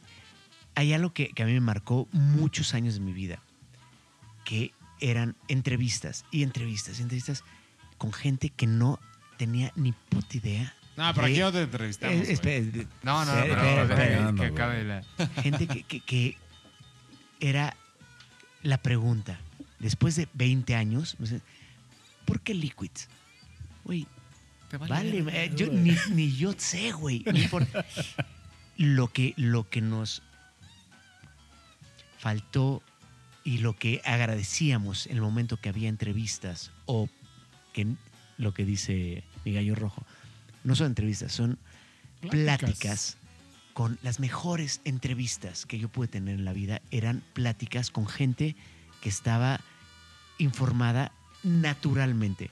Porque lo de menos era, lee el pinche press kit y, o sea, ahí está todo. Eh, Hasta les mandan las preguntas. Cuando haces una plática con, con alguien que sabe de qué está hablando, que, que se convierte en, en una plática de que iba a ser de una hora a que se vuelve de tres horas, es, es algo que, que- que a mí, en lo personal, me encanta porque soy melómano, porque soy alguien que sigo comprando discos de quizás de otras épocas o de, de- para poder discutir, tener eh, una mm, eh, sinergia, una simbiosis y un intercambio de ideas y de música, que eso es lo mejor que le puede pasar a una persona. Intercambiar música.